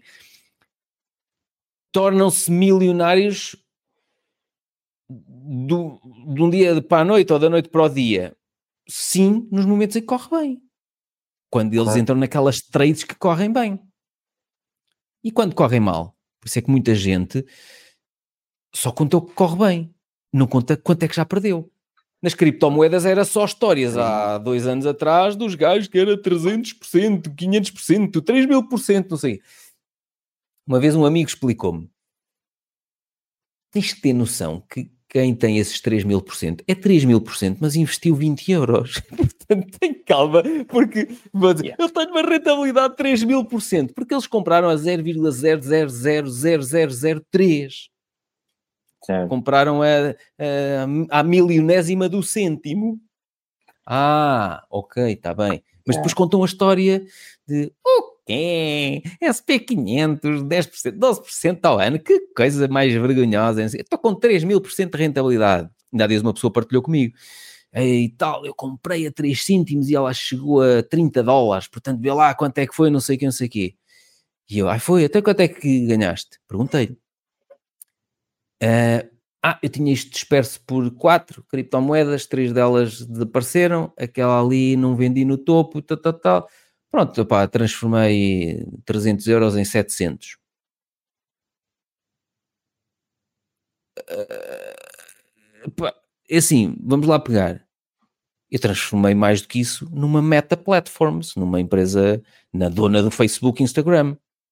Portanto, eu investi até o momento investi 8 mil euros na meta e eu tenho lá 21 mil euros. Portanto, se tu me dizes assim, hum, estás mais relaxado, mas lá está, depende de cada um. Uh, é possível duplicares de um ano para o outro? É. Não vai acontecer sempre, nem vai acontecer em todas as empresas. Há situações em que é mais fácil perceber que isso pode acontecer. Tipo, a meta a continuar a apresentar os resultados que apresentava em, em 2022 e a continuar a cair por ali abaixo, a dizer vamos fechar determinadas áreas de negócio, como já falei noutros episódios, vamos despedir 11 mil pessoas que afinal precipitámos-nos e achámos que o metaverso ia avançar mais rapidamente e afinal não. Pronto. Ai, vai despedir, vai falir. Não, vai despedir, vai ter menos custos operacionais e, portanto, isso vai estar em cash flow. Esperava que aquilo recuperasse tão rapidamente de um ano para o outro? Não, esperava nada, até porque não vendi nada e aquilo é para manter. Agora, claro.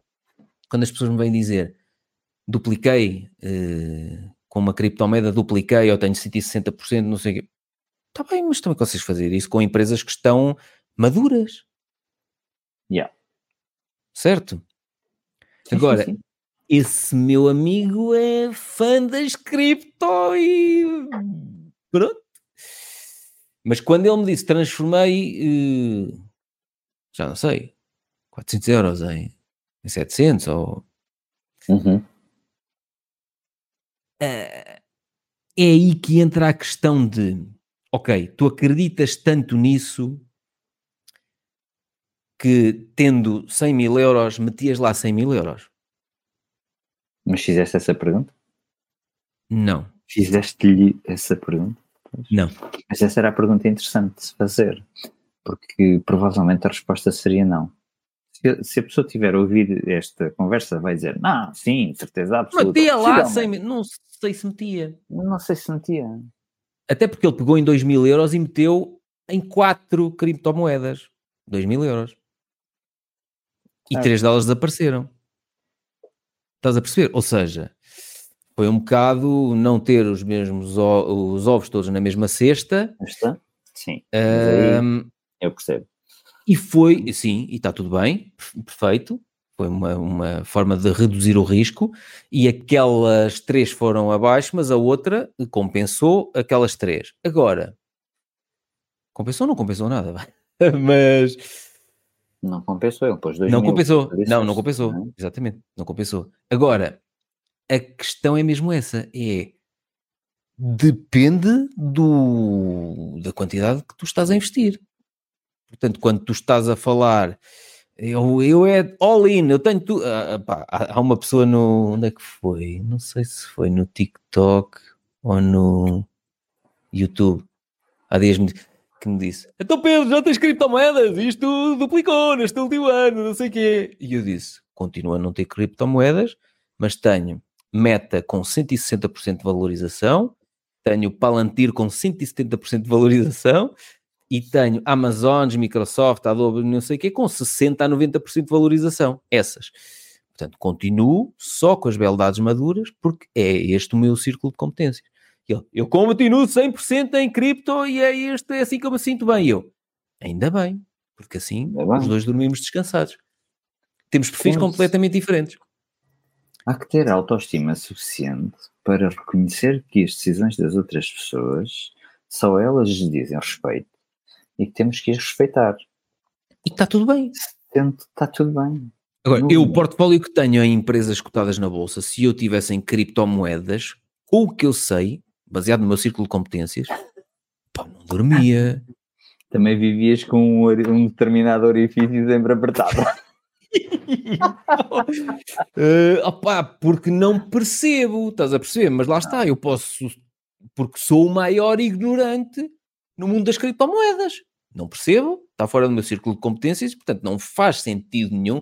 Era a mesma coisa que eu agora dizer assim: não, eu agora vou-me meter no negócio de striptease, no negócio da noite. Não entendo. E e ainda por cima, é Yeah. noite, álcool, drogas, pancada. Eu se vejo pancada sou o primeiro a fugir, portanto eu sou o primeiro gajo. sou o pior gajo para gerir um clube de strip. Porque vai haver pancada, de certeza. Yeah. Sim. Não é? Que é outra coisa que nos leva de volta a, um pouco lá atrás, que é. O que O clube de strip. Não. Ah, dizem, há, há quem diga que se a coisa correr mal pode sempre comer eh, a mercadoria. Mas pronto. Está Tá bem? Não ter competências, para quem nos está a ouvir, Uhum. não quer dizer que não se possam adquirir as competências. Porque tu, Claro. se fosse interessante para ti, aprendias a gerir um clube de strip, Claro, não é? claro. Porque seria mais fácil para ti tu dizeres, ah, isto dá muito trabalho, não sei se vou conseguir, ah, vou-me esforçar e depois, pá, se calhar mais vale eu ficar como estou. Que eu Ou até aquilo que eu disse. malzinho. É, repara, Consigo aquilo- ir jantar por fora uma vez por ano. Uhum. Consigo tirar um fim de semanazinho de férias de dois em dois anos. Eu estou mesmo bem assim. Sem qualquer desrespeito pelas pessoas. Não, mas, mas repara, que a forma como eu disse, vida. A forma como eu disse bate exatamente nisso. Até um registro limitante que eu disse. Eu sou a pior pessoa para ter um clube de strip porque vai haver pancada, vai haver não sei o quê. Isso é um, é um registro limitante. Eu até devia dizer É. assim: espera, como tu estás a dizer, se eu quiser aprender a gerir um clube de strip, eu até tenho valências interessantes neste momento, que é, eu tenho valências de delegar tarefas. Portanto, eu não teria que andar à pancada com ninguém. Eu contratava três matulões Armários, certo? três armários para me mandarem em quem fosse preciso e Exatamente. para, para garantirem a segurança do clube. E portanto, eu neste momento tenho competências ao nível da gestão, seja de uma empresa, um clube de strip, ou seja lá o que for, que são muito valiosas. Decida eu o que decidir fazer Em qualquer ah, coisa que decidas em qualquer fazer. coisa. Exatamente. Exatamente. Portanto, sim, a forma como eu disse também uh, foi um bocado de discurso limitante. É, Foi discurso Não limitante, sei, está fora das minhas competências, mas pode estar dentro, se tu quiseres.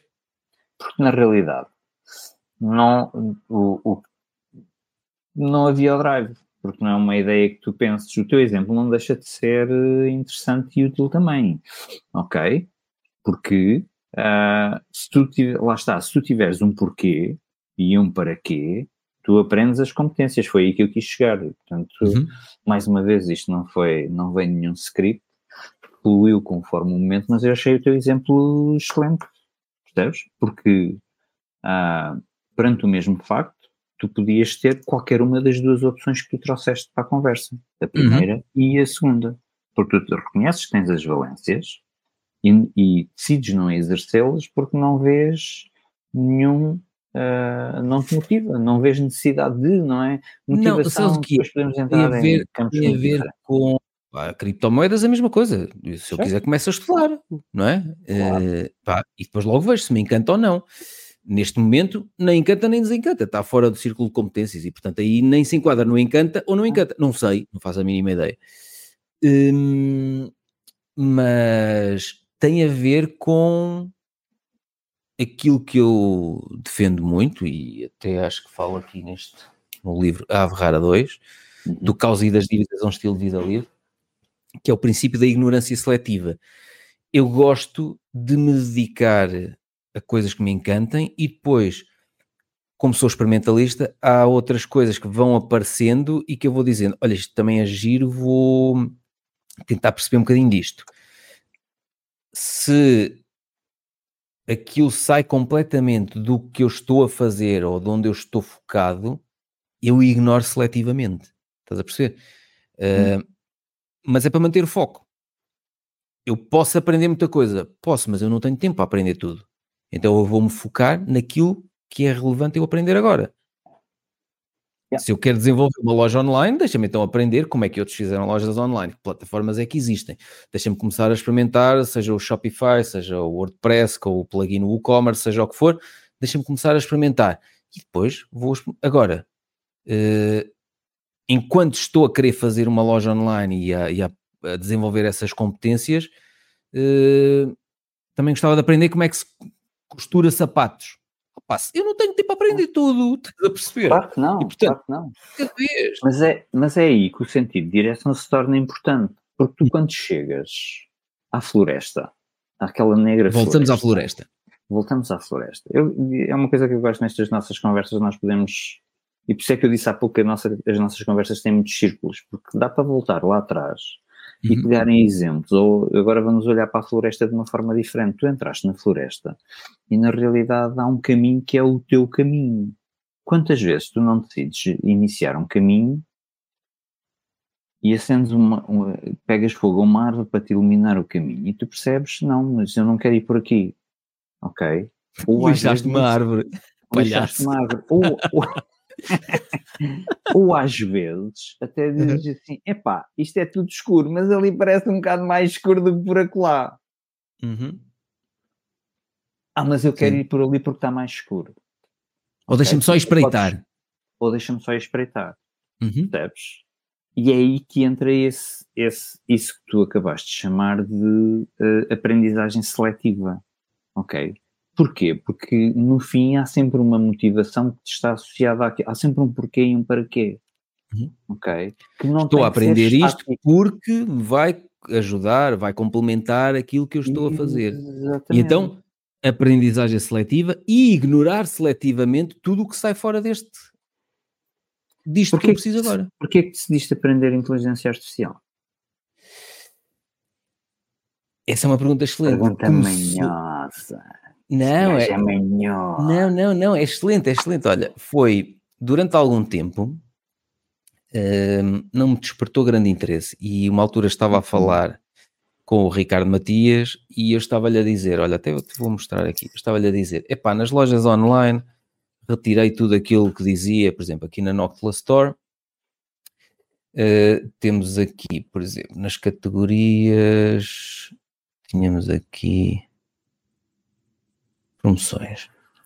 Tínhamos aqui uma coisa que era promoções, packs de produtos e não sei o quê. Então, que aparece isto assim, que é, eh, se compras o livro separadamente Uhum. custa X, se compras em pack, os dois fica mais barato. Certo.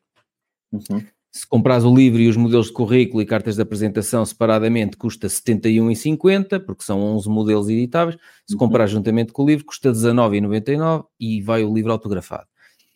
E as- estas promoções têm que dizer no site, especificamente, isto. As promoções existentes no site encontram-se válidas de, e em Portugal, a validade das promoções tem um intervalo máximo de 90 dias. E nós há uns anos apanhámos uma multa, duas multas de 2.500 euros da ASAI, eh, uma por isto e outra por outra coisa. Então, 5 mil euros, que nós temos advogados e não sei o quê, mas no total ainda pagámos 1.500 ou 1.700 mais os advogados, ainda foram 2.000 e qualquer coisa euros. Uhum. Que era o quê? A validade das promoções tem que estar em todo lado, no rodapé, aqui de lado, vais aos termos e condições, por exemplo, onde é que está? Termos e condições da loja, está aqui, no rodapé. Deixa-me fazer aqui, Ctrl F, promoções. Promoções, olha aqui. Ponto 19. As promoções existentes no site são de.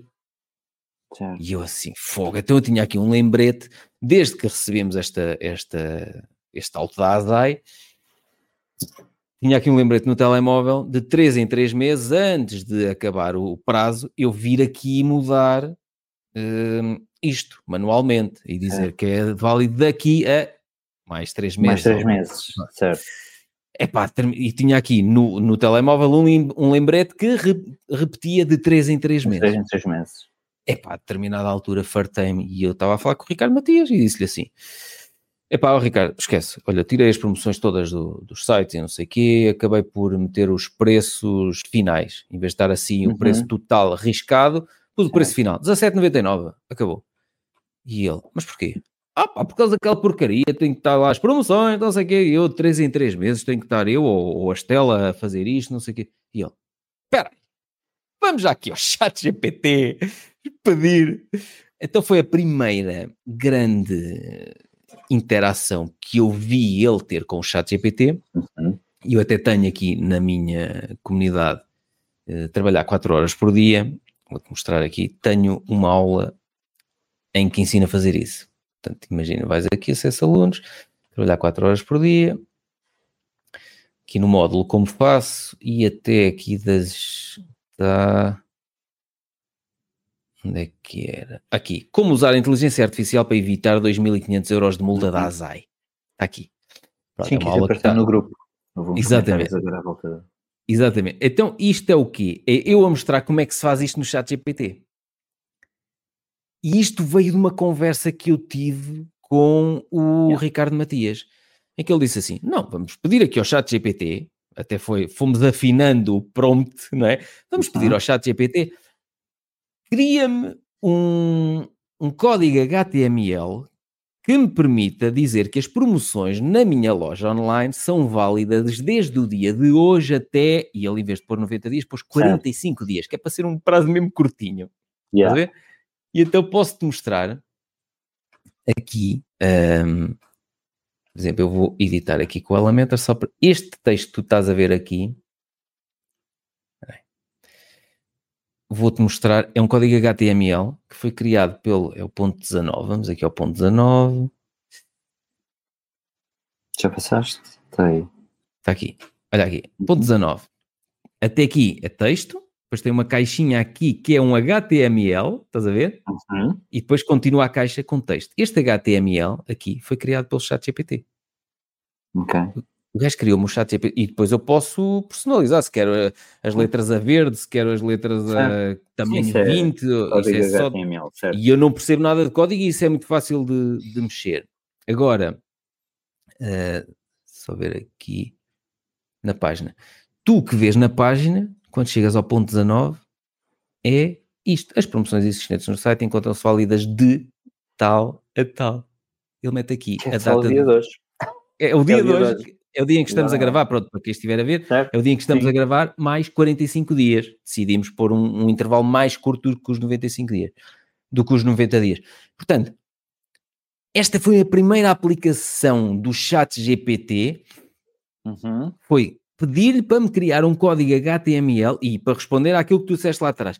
Eu não fico dependente da OpenAI. Ele criou-me um código HTML, eu meti-o aqui, portanto eu não estou dependente nunca mais da OpenAI, do ChatGPT. Está aqui o código HTML incorporado. Yeah. Este código vai funcionar sempre, enquanto estiver aqui incorporado. Uhum. Pronto. E eu achei isto brutal. Eu comecei a ver, espera, há outras coisas nos meus negócios como esta, que era manualmente feita de 3 em 3 meses, há outras coisas assim que eu possa começar a olhar nos meus negócios e diga assim: não, deixa lá um código a fazer aquilo, deixa lá, estás a ver? Os vídeos, é. legendas. O Alexandre antes fazia as legendas todas à unha.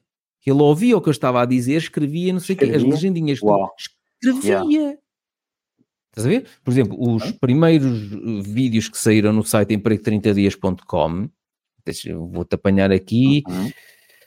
Portanto, vídeos, vou-te buscar aqui uns vídeos que estejam com as com as legendas, deixa ver, acho que é este. Olha, exatamente, olha, só para tu veres. Este vídeo cá em baixo.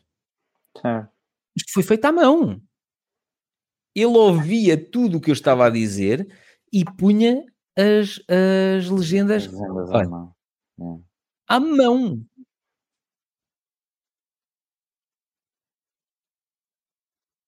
Ou seja, eu comecei a olhar e comecei a, a, a perceber, há coisas que nós fazemos, seja eu, sejam os membros da minha equipa, que podem ser os tempos de execução reduzidos a quase nada.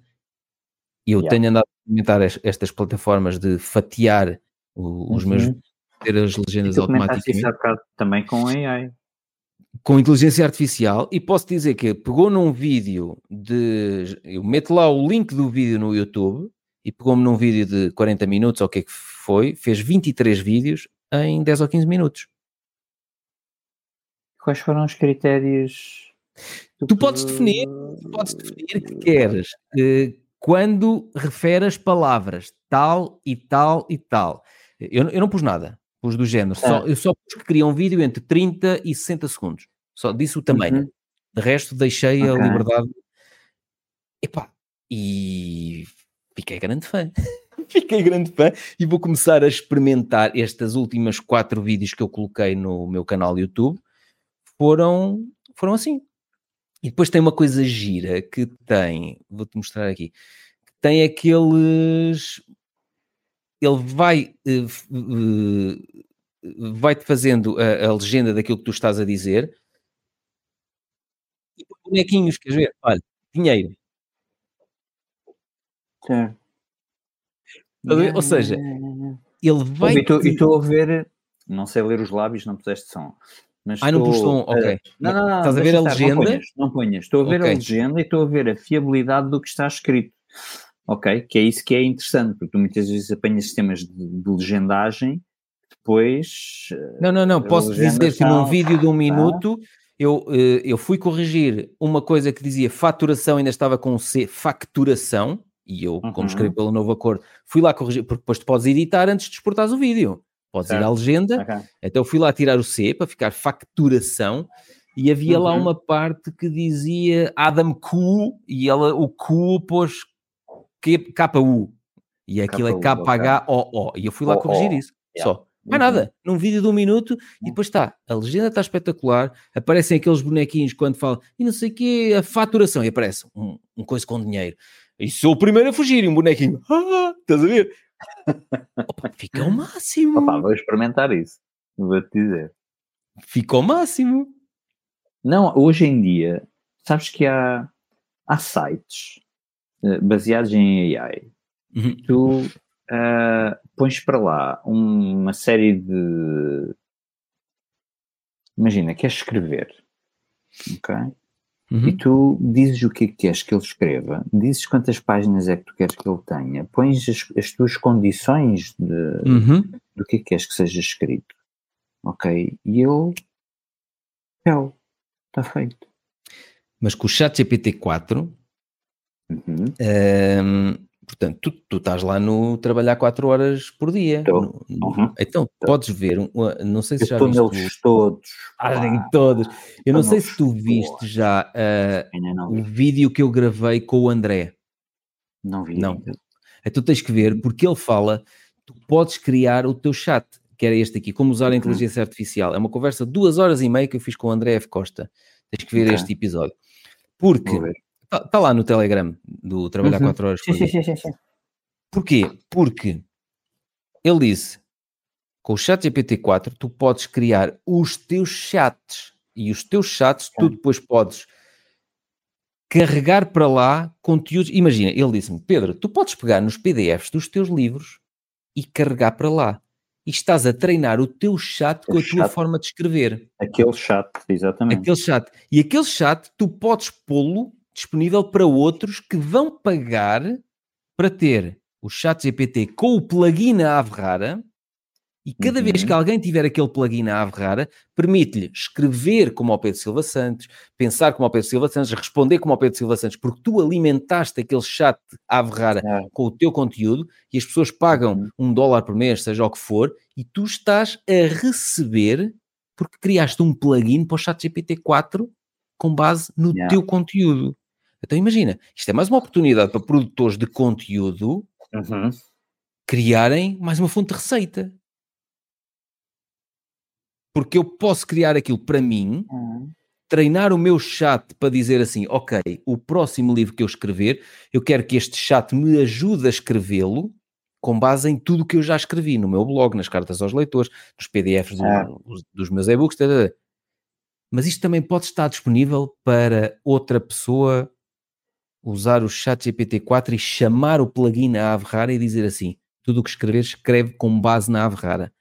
Pode, e essa pessoa paga Yeah. por esse plugin. Mas eu acho curioso uma das palestras que eu assisti, porque eu normalmente estou no, quando estou no Web Summit, não tenho, como estou em trabalho, acabo por não assistir a muitas das, das Uhum. conferências. E houve uma série de conferências sobre o chat GPT. E houve uma conferência, essa tive a oportunidade de assistir, que falava precisamente sobre, chamava-se Chat GPT Writer. Uhum. ok? E que eram três pessoas a conversarem umas com as outras sobre se no fim com o chat GPT seria possível escrever um best-seller. E a Uhum. conversa andou muito à volta daquilo. E naturalmente havia opiniões, eu, eu, eu acho que a opinião foi consensual, porque eu também acho que o AI ainda não está aí. Uhum. Ahm, nesta altura ainda não. Foi o consenso. Também acho que não. Exato. Nesta altura Exato. ainda não. Mas virá um tempo em que há detalhes de fineza humana que resultam do pensamento humano que ainda não são reproduzíveis em AI, Uhum. Mas podes do tipo treiná-lo. mas podes treiná-lo. Estás a ver? Naturalmente também o dos conteúdos que tu vais escrever e das áreas que tu vais Claro, escrever. claro, claro, Ok. claro. Claro. Mas a pergunta era muito específica e tinha a ver um best-seller? Não, ainda não. Não, ainda não. O Tim Ok. Ferriss, uma altura no, no, no, no show dele, no podcast dele, do Tim Ferriss Uhum. Show, estava a falar com um convidado e ele disse que se calhar daqui a 20 anos vai haver um livro que tem um carimbo ou um selo a, a dizer escrito por um humano. Só para. E, e as pessoas vão valorizar isso, tal como valorizam um carro clássico, tal como valorizam uma peça fabricada à mão, vão valorizar um. Se calhar o, o conteúdo do dia a dia, não, as pessoas nem vão levar eh, a mal que seja produzido Ah. por inteligência artificial, mas quando fores ler um romance, quando fores ler uma coisa, se calhar vais querer que ele tenha sido escrito por um humano. E eu acho, porque na realidade, tu quando olhas, há diferença, ou não haverá diferença naquilo que é escrito. Uhum. É escrito por uma pessoa. Ah, como é escrito por uma pessoa não humana, como é escrito por uma pessoa humana. Não é? Sim.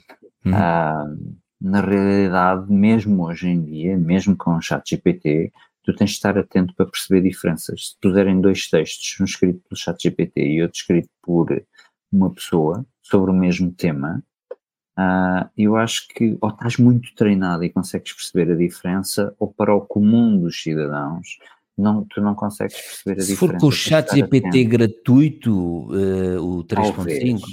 talvez, exato. Se for com o 4, eh, com um plugin treinado com o conteúdo daquele autor, pode ser muito difícil Pode conseguires difícil. identificar se foi ele a escrever de facto. Ah, e eu utilizo, muitas das vezes para escrever, utilizo o chat GPT na versão 3. Uhum. ponto 5 uso como ponto de partida, mas depois tenho Uhum. noção que percorro, tenho, há elementos de ligação e tenho noção, e isto é que é uma tomada de consciência, porque não está treinado por mim? Uhum. Estou a usar a versão free. e Mas eu acho que um dia vou e treinar digo, um. Eu eu um dia vou treinar um assim. para ver eh, como é que funciona. Lá está, por Uhum. experimentalismo. Posso olhar e Sim. dizer Sim, sim, nem estou sequer em pensar em monetizar isso. Mais tarde até Uhum. pode ser uma coisa interessante, eh, mais uma forma de rendimento a explorar, mas gostava mais que fosse uma ferramenta que eu pudesse treinar um bocado para realizar aquele sonho que eu tinha há muitos anos de se eu tivesse um clone é que era fixe. Uhum. Estás a perceber? Ahm, não sei. Opa, olha, quase mais uma, um- por uma questão de brincadeira. Treiná-lo com o meu conteúdo, com a minha escrita toda Uhum. e do género chat do Pedrinho. Surpreende o Pedrinho. Deixa eu ver. Estás a ver? Ahm, Quanto mais não seja, serve, porque tu falas em monetizar, e monetizar pode ser de uma forma direta ou de uma forma indireta, Uhum. não é? mas de uma forma direta até podes monetizar no sentido em que estás a escrever, é como se fosses tu a escrever. Se chegares a esse ponto, não é? Uhum. Se o chat GPT chegar a esse ponto, ou quando o chat GPT chegar a esse ponto, pode dizer, ah, eu quero um artigo sobre... Não é? E ele faz isso e tu ganhaste essa qualidade de vida no teu tempo, não tiveste Exatamente. Neste momento, com o gratuito, não faz, porque eu já fiz algumas coisas para experimentar, eh, mas Aham. nunca usei nenhuma delas porque eu olho e digo assim: opá, isto é tão genérico, eu não escrevo assim. Certo. Mas foi isso que eu te disse há bocado, que eu, eu já experimentei fazer isso também. Uhum. Pai, não é a minha escrita, não é a Exato, minha é escrita. e a pessoa que está habituada, porque depois é, ah, mas depois a pessoa que está habituada à minha escrita, como a pessoa que está habituada à tua escrita, Nota vai logo. perceber a diferença. Claro. Aí. Não é? Portanto, que é isto? mas como ponto de partida, como ferramenta de investigação, eu acho excelente. Uhum. Ok? Porque tu podes tirar dali bocados. Olha, eu tenho pessoas que eu conheço que escrevem código, ok? Fazem programas. E eles ah, passaram pela experiência de ir ao chat GPT, eles olham para o código, o código parece que está tudo lá, mas depois não, não funciona como na realidade deve funcionar. Uhum. Ok? Portanto, nesta altura, na versão em que nós estamos, na versão free, continua a ter que haver ah, um olhar muito crítico que ah, vai fazer a diferença ah, entre o funcionar ou o não funcionar. Sim. Tá? Sim. Sim, porque temos o nosso estilo e porque se eu partilhar um, um artigo ChatGPT 3.5, as pessoas vão olhar logo e vão dizer assim: o que é isto? Eu, o, o que que eu é estou a ler aqui podia ter lido em qualquer outro site do mundo. Portanto, Pedro, hum, Se houver chat GPT. Não é? Porque Exato, é se é o OpenAI e não for com os cães. Se é o OpenAI e não for com os cães. exato. ok? Mas ah, não deixa de ser interessante, porque se não for o chat GPT, vai ser outra qualquer. Outra coisa qualquer, exato. Isso é, isso é inevitável. Ah, e é preciso ter atenção a isso. E por isso é que, na minha opinião, existe aí mais uma oportunidade para quem quiser fazer qualquer coisa diferente. Porque a diferença do resultado está na forma como as perguntas são feitas. Uhum. E quem se decidir a fazer, a aprender a fazer as perguntas da forma correta, vai ter Vende um resultado diferente. E vende prontos. Exatamente. Mas no meio disto tudo, não sei se me respondeste à minha pergunta. Porque a minha pergunta foi: porquê que decidiste aprender AI? Tu deste um exemplo de utilização de AI, mas não sei se me respondeste à pergunta porquê que decidiste aprender. Eh, Ou respondeste? eu respondi-te como é que, porque é que comecei, o que é que me levou a Certo. dar o, O é o que primeiro passo. a- Sim. Agora, o porquê de, opá, eu tenho uma curiosidade, olha, curiosidade barra medo, Uhum. hum, que é, eu gosto de perceber as coisas que estão a acontecer, as novas coisas que estão a aparecer, Uhum. Uh, obviamente sei, não tenho tempo para tudo e portanto tenho que manter a ignorância seletiva e identificar, quero explorar isto, vou explorar isto e tenho medo de não o explorar e quando o for a explorar a curva de aprendizagem já ser tão grande que eu não consiga perceber. Um, e então vi coisas a acontecer, vi excel- excelentes exemplos como este do, do, Sim, do, do, do- da de promoção. um código simples de, para as promoções e não sei o quê. E eu olhei e disse assim: Espera, eu tenho que perceber melhor isto, porque eu posso conseguir aqui para mim e para a minha equipa, eh, cons- posso conseguir um assistente privado para cada um de nós Uhum. ter o nosso trabalho ainda mais facilitado. Eu já trabalho poucas horas por dia, mas se eu puder dedicar ainda mais tempo à Lúcia, aos meus pais, à leitura e a explorar isto, eu, para Uhum, explorar isto é preciso ter tempo, não é? claro. Se eu puder, as outras coisas que eu ainda tenho que fazer, se eu puder eh, arranjar um assistente que me as facilite, que divida por 10 o tempo necessário para as fazer, tanto melhor. Yeah. E, e- por isso é que veio a curiosidade para aí. Mas não veio, por exemplo, para as criptomoedas. Podes-me perguntar, mas se tens esta curiosidade, não achas que estás a ficar para trás no caso das criptomoedas? É possível, mas não houve até hoje nenhum argumento que me puxasse para não para a necessidade ou para o medo de Uhum. se eu ficar para trás nas criptomoedas vai ser um problema. Acho que não vai ser problema nenhum. Para mim. Olha, Se eu ficar- Hum. E eu acho que até aí somos parecidos, porque eu não preciso seletivo, sim, Hum. e há coisas que eu sinto que preciso saber, não no detalhe, mas no Hum. necessário para poder ter uma conversa e poder ter os princípios básicos que me permitam crescer, se mais tarde for necessário, eu tenho ali uma base de trabalho que me permite crescer ah, e aprender de uma forma mais detalhada. Não, eu não preciso saber, até porque não há tempo, como tu disseste, não há tempo para saber tudo, tudo, mas há Uhum. tempo para saber o mínimo daquilo que é importante para nós, ok? Tornamos-nos generalistas desta maneira, yeah, isso é aquela eterna conversa filosófica de especialista versus generalista. Eu Uhum. prefiro ser um generalista. Também eu. Eu, se fosse especialista, aliás, ah, mesmo que eu quisesse ser um, um especialista, ah, eu teria consciência que morreria de fome, porque só saberia fazer uma coisa e, portanto, se não houvesse trabalho dentro dessa coisa, não havia pacotes de leite cá em casa. Exato. ok? E, portanto, por, E por depois tu, necessidade. tu acho que tens a mesma, o mesmo perfil que eu, que é eh, sendo um especialista, corrias o risco de e quando te fartares daquela área? Porque eu farto-me. E eu, eu percebo que tu também te fartas.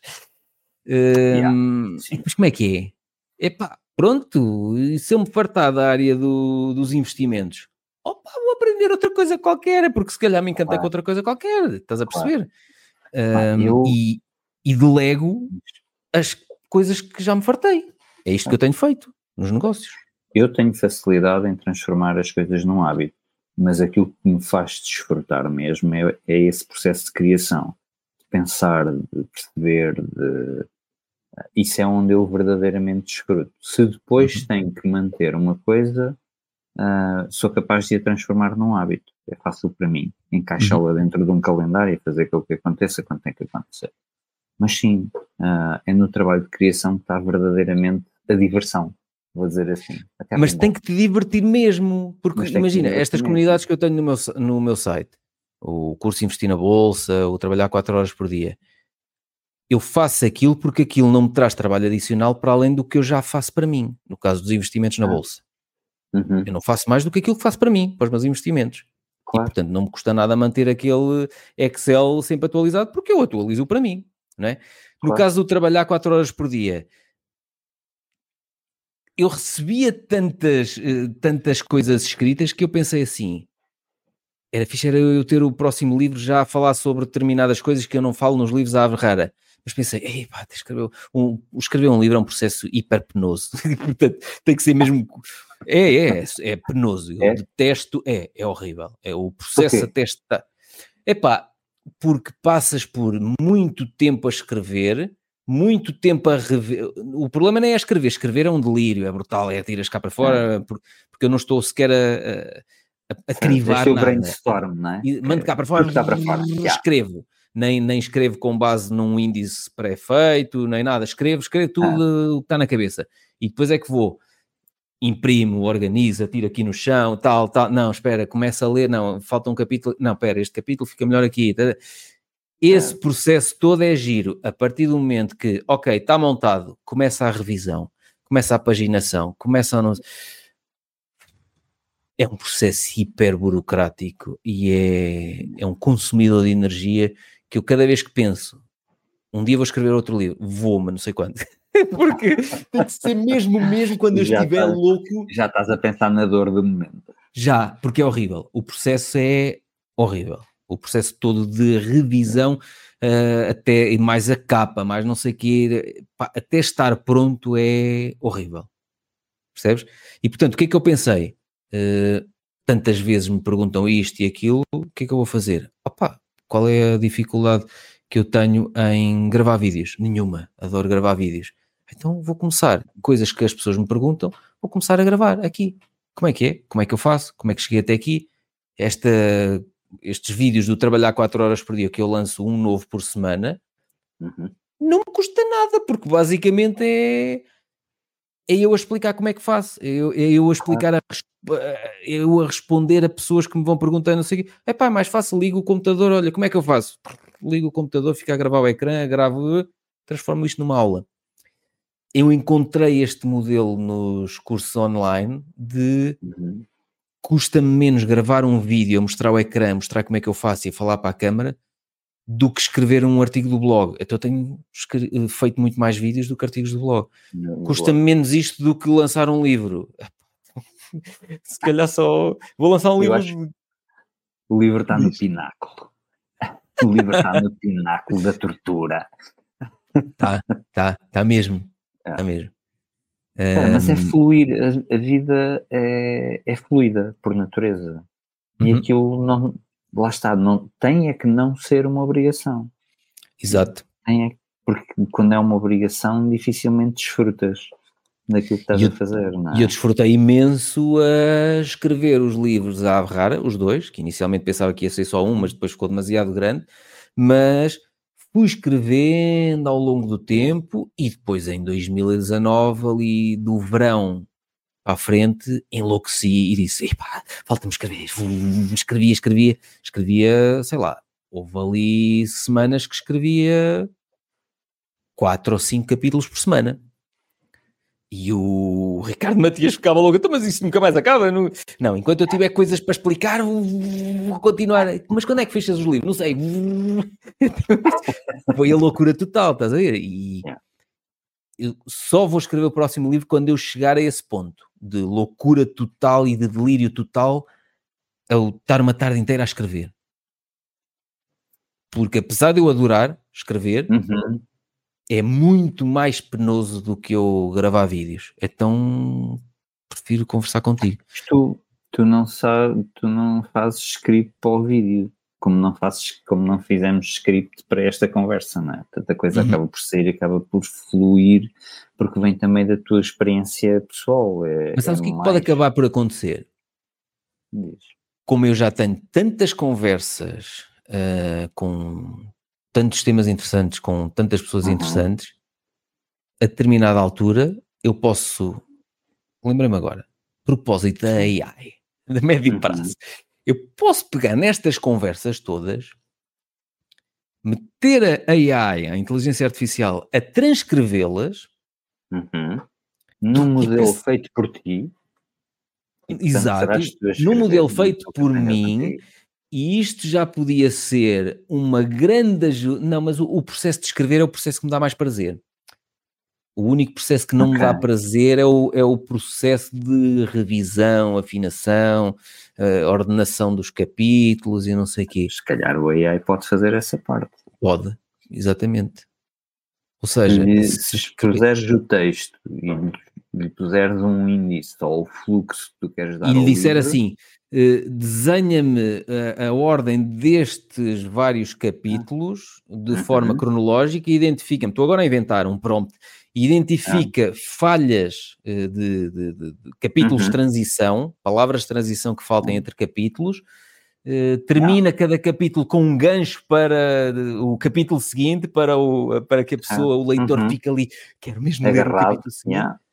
Pois eu se calhar posso usar a AI para um quando escrever, quando transcrever estas conversas e, e se calhar utilizar coisas brilhantes que foram aqui faladas num próximo livro, com os devidos Uhum. créditos às pessoas que, que, que aqui estavam, que aqui estiveram a falar comigo, hum, posso pedir à AI, à inteligência artificial, para me ajudar a sair fora desse processo penoso.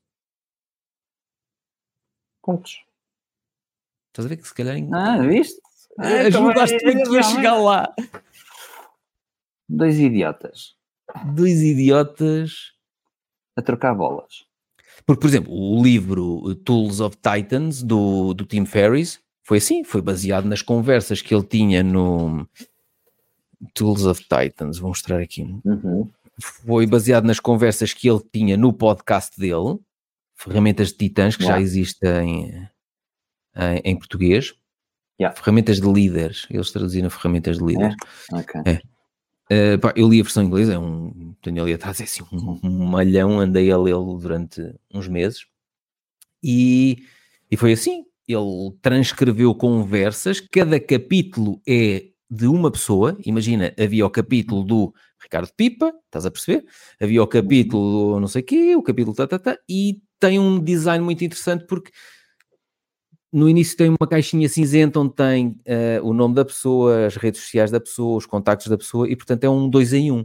É uma forma também de ele promover as pessoas, as pessoas que estiveram com ele, os sites, os projetos. Sim, sim, sim, sim, E depois aquilo é uma transcrição da conversa. Houve coisas que eu já tinha ouvido, ou, ou li, e eu assim, oh, já ouvi este podcast. Ah, não vou ler este capítulo, caraças, porque já ouvi esta conversa. Yeah. E foi assim Yeah. que ele montou o, o livro. Yeah. E tu estás a pensar explorar a inteligência artificial Cada vez ou ainda mais. estavas a arranjar uma mais. desculpa? Já, te- como disse, já tenho estado a usar Uhum. como, como pesquisa, mais do que outra coisa. Ah, fiz algumas tentativas para escrever, para mim não resulta, não sou eu a escrever, Uhum. ok. No gratuito, pelo menos. no gratuito. Sim, estou a Se calhar podes explorar criar um chat. Vou, sim. Ah, Criar um para mim É um, plugin. é um resultado desta conversa, ok? Uhum, Tenho que voltar a olhar para aquilo. Eu também estou no princípio, para mim, ah, preciso de aprender prompting, ok? Uhum. Ah, porque ainda não estou, como disse, eu tenho esta sede de conhecimento no mínimo para mim, para eu perceber como fazer. E os meus Olha, então- são muito específicos. Diz, diz, Ok, diz, então desculpa interromper-te. Uh, diz. eu não faço parte do programa de afiliados do, do André F. Costa, mas então, Do olha, André F. do Costa. André F. Mas Costa. tomei nota. Tomei nota. É, pronto, porque eh, ele Yeah. tem, conforme eu tenho o Excel que mostra em tantos vídeos, Uhum. que é. Já agora vou mostrar aqui para quem apanhou isto pela primeira vez, que eu acho que é impossível nunca ter visto isto. Mas conforme eu tenho este Excel que mostro e vou atualizando todos os meses para os investimentos em empresas cotadas na Bolsa, o André F. Costa no curso Super Humano de Inteligência Artificial Ok. tem um Excel parecido com prompts Ok. a nível pessoal, Ok. a nível empresarial, a Uhum. nível não sei o quê. Ele separa, tem aquilo em separadores diferentes e depois sempre que vão identificando um novo prompt, hum, seja no. Vai ele tem um grupo WhatsApp e um Uhum. grupo no Telegram. Depois ele vai atualizando aquele Excel. E, e acho que Ok. para nós experimentalistas pode ser uma coisa Uhum. muito interessante de irmos. Deixa-me experimentar Yeah. este prompt eh, adequado à minha realidade, a ver o que é que isto dá. Yeah. Não é? Porque no fim a ciência para mim está aí. é? Tá aí. Tem a ver com a forma como tu fazes as perguntas. Uhum. Ah, Perguntas não, sim, como pedes. Tu não fazes perguntas, tu pedes. Sim, já. Ahm, e eu já experimentei, te- tenho usado mais o, o- eu olho muito para o, para o chat GPT como uma ferramenta de pesquisa, de organização de pesquisa, ok? É a utilização, para todos os efeitos eu estou a dar mais. Há um tema novo que eu preciso de saber mais e vou desmifrando, desmifrando, desmifrando. Já, Uhum. já tomei consciência que muitas vezes as respostas começam a aparecer repetidas e ainda não está claro para mim se é o prompting que eu estou a usar. ah, ou a base de dados no gratuito é mais antiga, é só vai mais até 2021. antiga, Uhum. Certo. Já experimentei essa ferramenta de escrita ah, ah, posso descobrir o, o, Uhum. o nome do, do site. Achei interessante, mas depois não sou eu que escrevo e eu Uhum. ainda tenho muito este cunho pessoal, porque depois identifica-te como pessoa, ok? Uhum. Mas sim. Mas se tu puder treinar um yeah, ao teu estilo, ao meu estilo, aí já é uma conversa completamente diferente. Aí já é uma conversa porque é um prazer poder estar contigo. Imagina, nesse Igualmente. caso é um prazer duplo. Estás a ver o que é tu Duplo. teres duplo? Porquê? Porque tu aí vais estar constantemente contigo a falar contigo. Porque tu treinaste uma inteligência artificial É verdade, para responder como se fosses tu. é verdade. Olha, acho que estamos a acabar com chave de ouro. Estamos. Ficou uma dúvida: o que, que, que é que se vai chamar a esta conversa? O que é que vai chamar a esta conversa? Opa, é assim, muita coisa. Eu gostei daquele de gosto de campismo num hotel de 5 estrelas. Gosto também. Porque assim, no seguimento, Ricardo, para terminarmos, no seguimento Sim. daquelas, daquelas manadas, só se for para ir à frente, e daqueles Certo. títulos todos que tu tiveste aqui anteriormente, este era diferente, mas é um privilégio poder estar comigo acho que este aqui, gosto de campismo num hotel 5 estrelas, é mais uma frase a Ricardo Pipa. É verdade. Mas isso eu deixo ao teu critério. Ok? Outras Sim. coisas foram ditas também, uh, não estou de forma alguma a tentar influenciar, foi mesmo uma pergunta de curiosidade.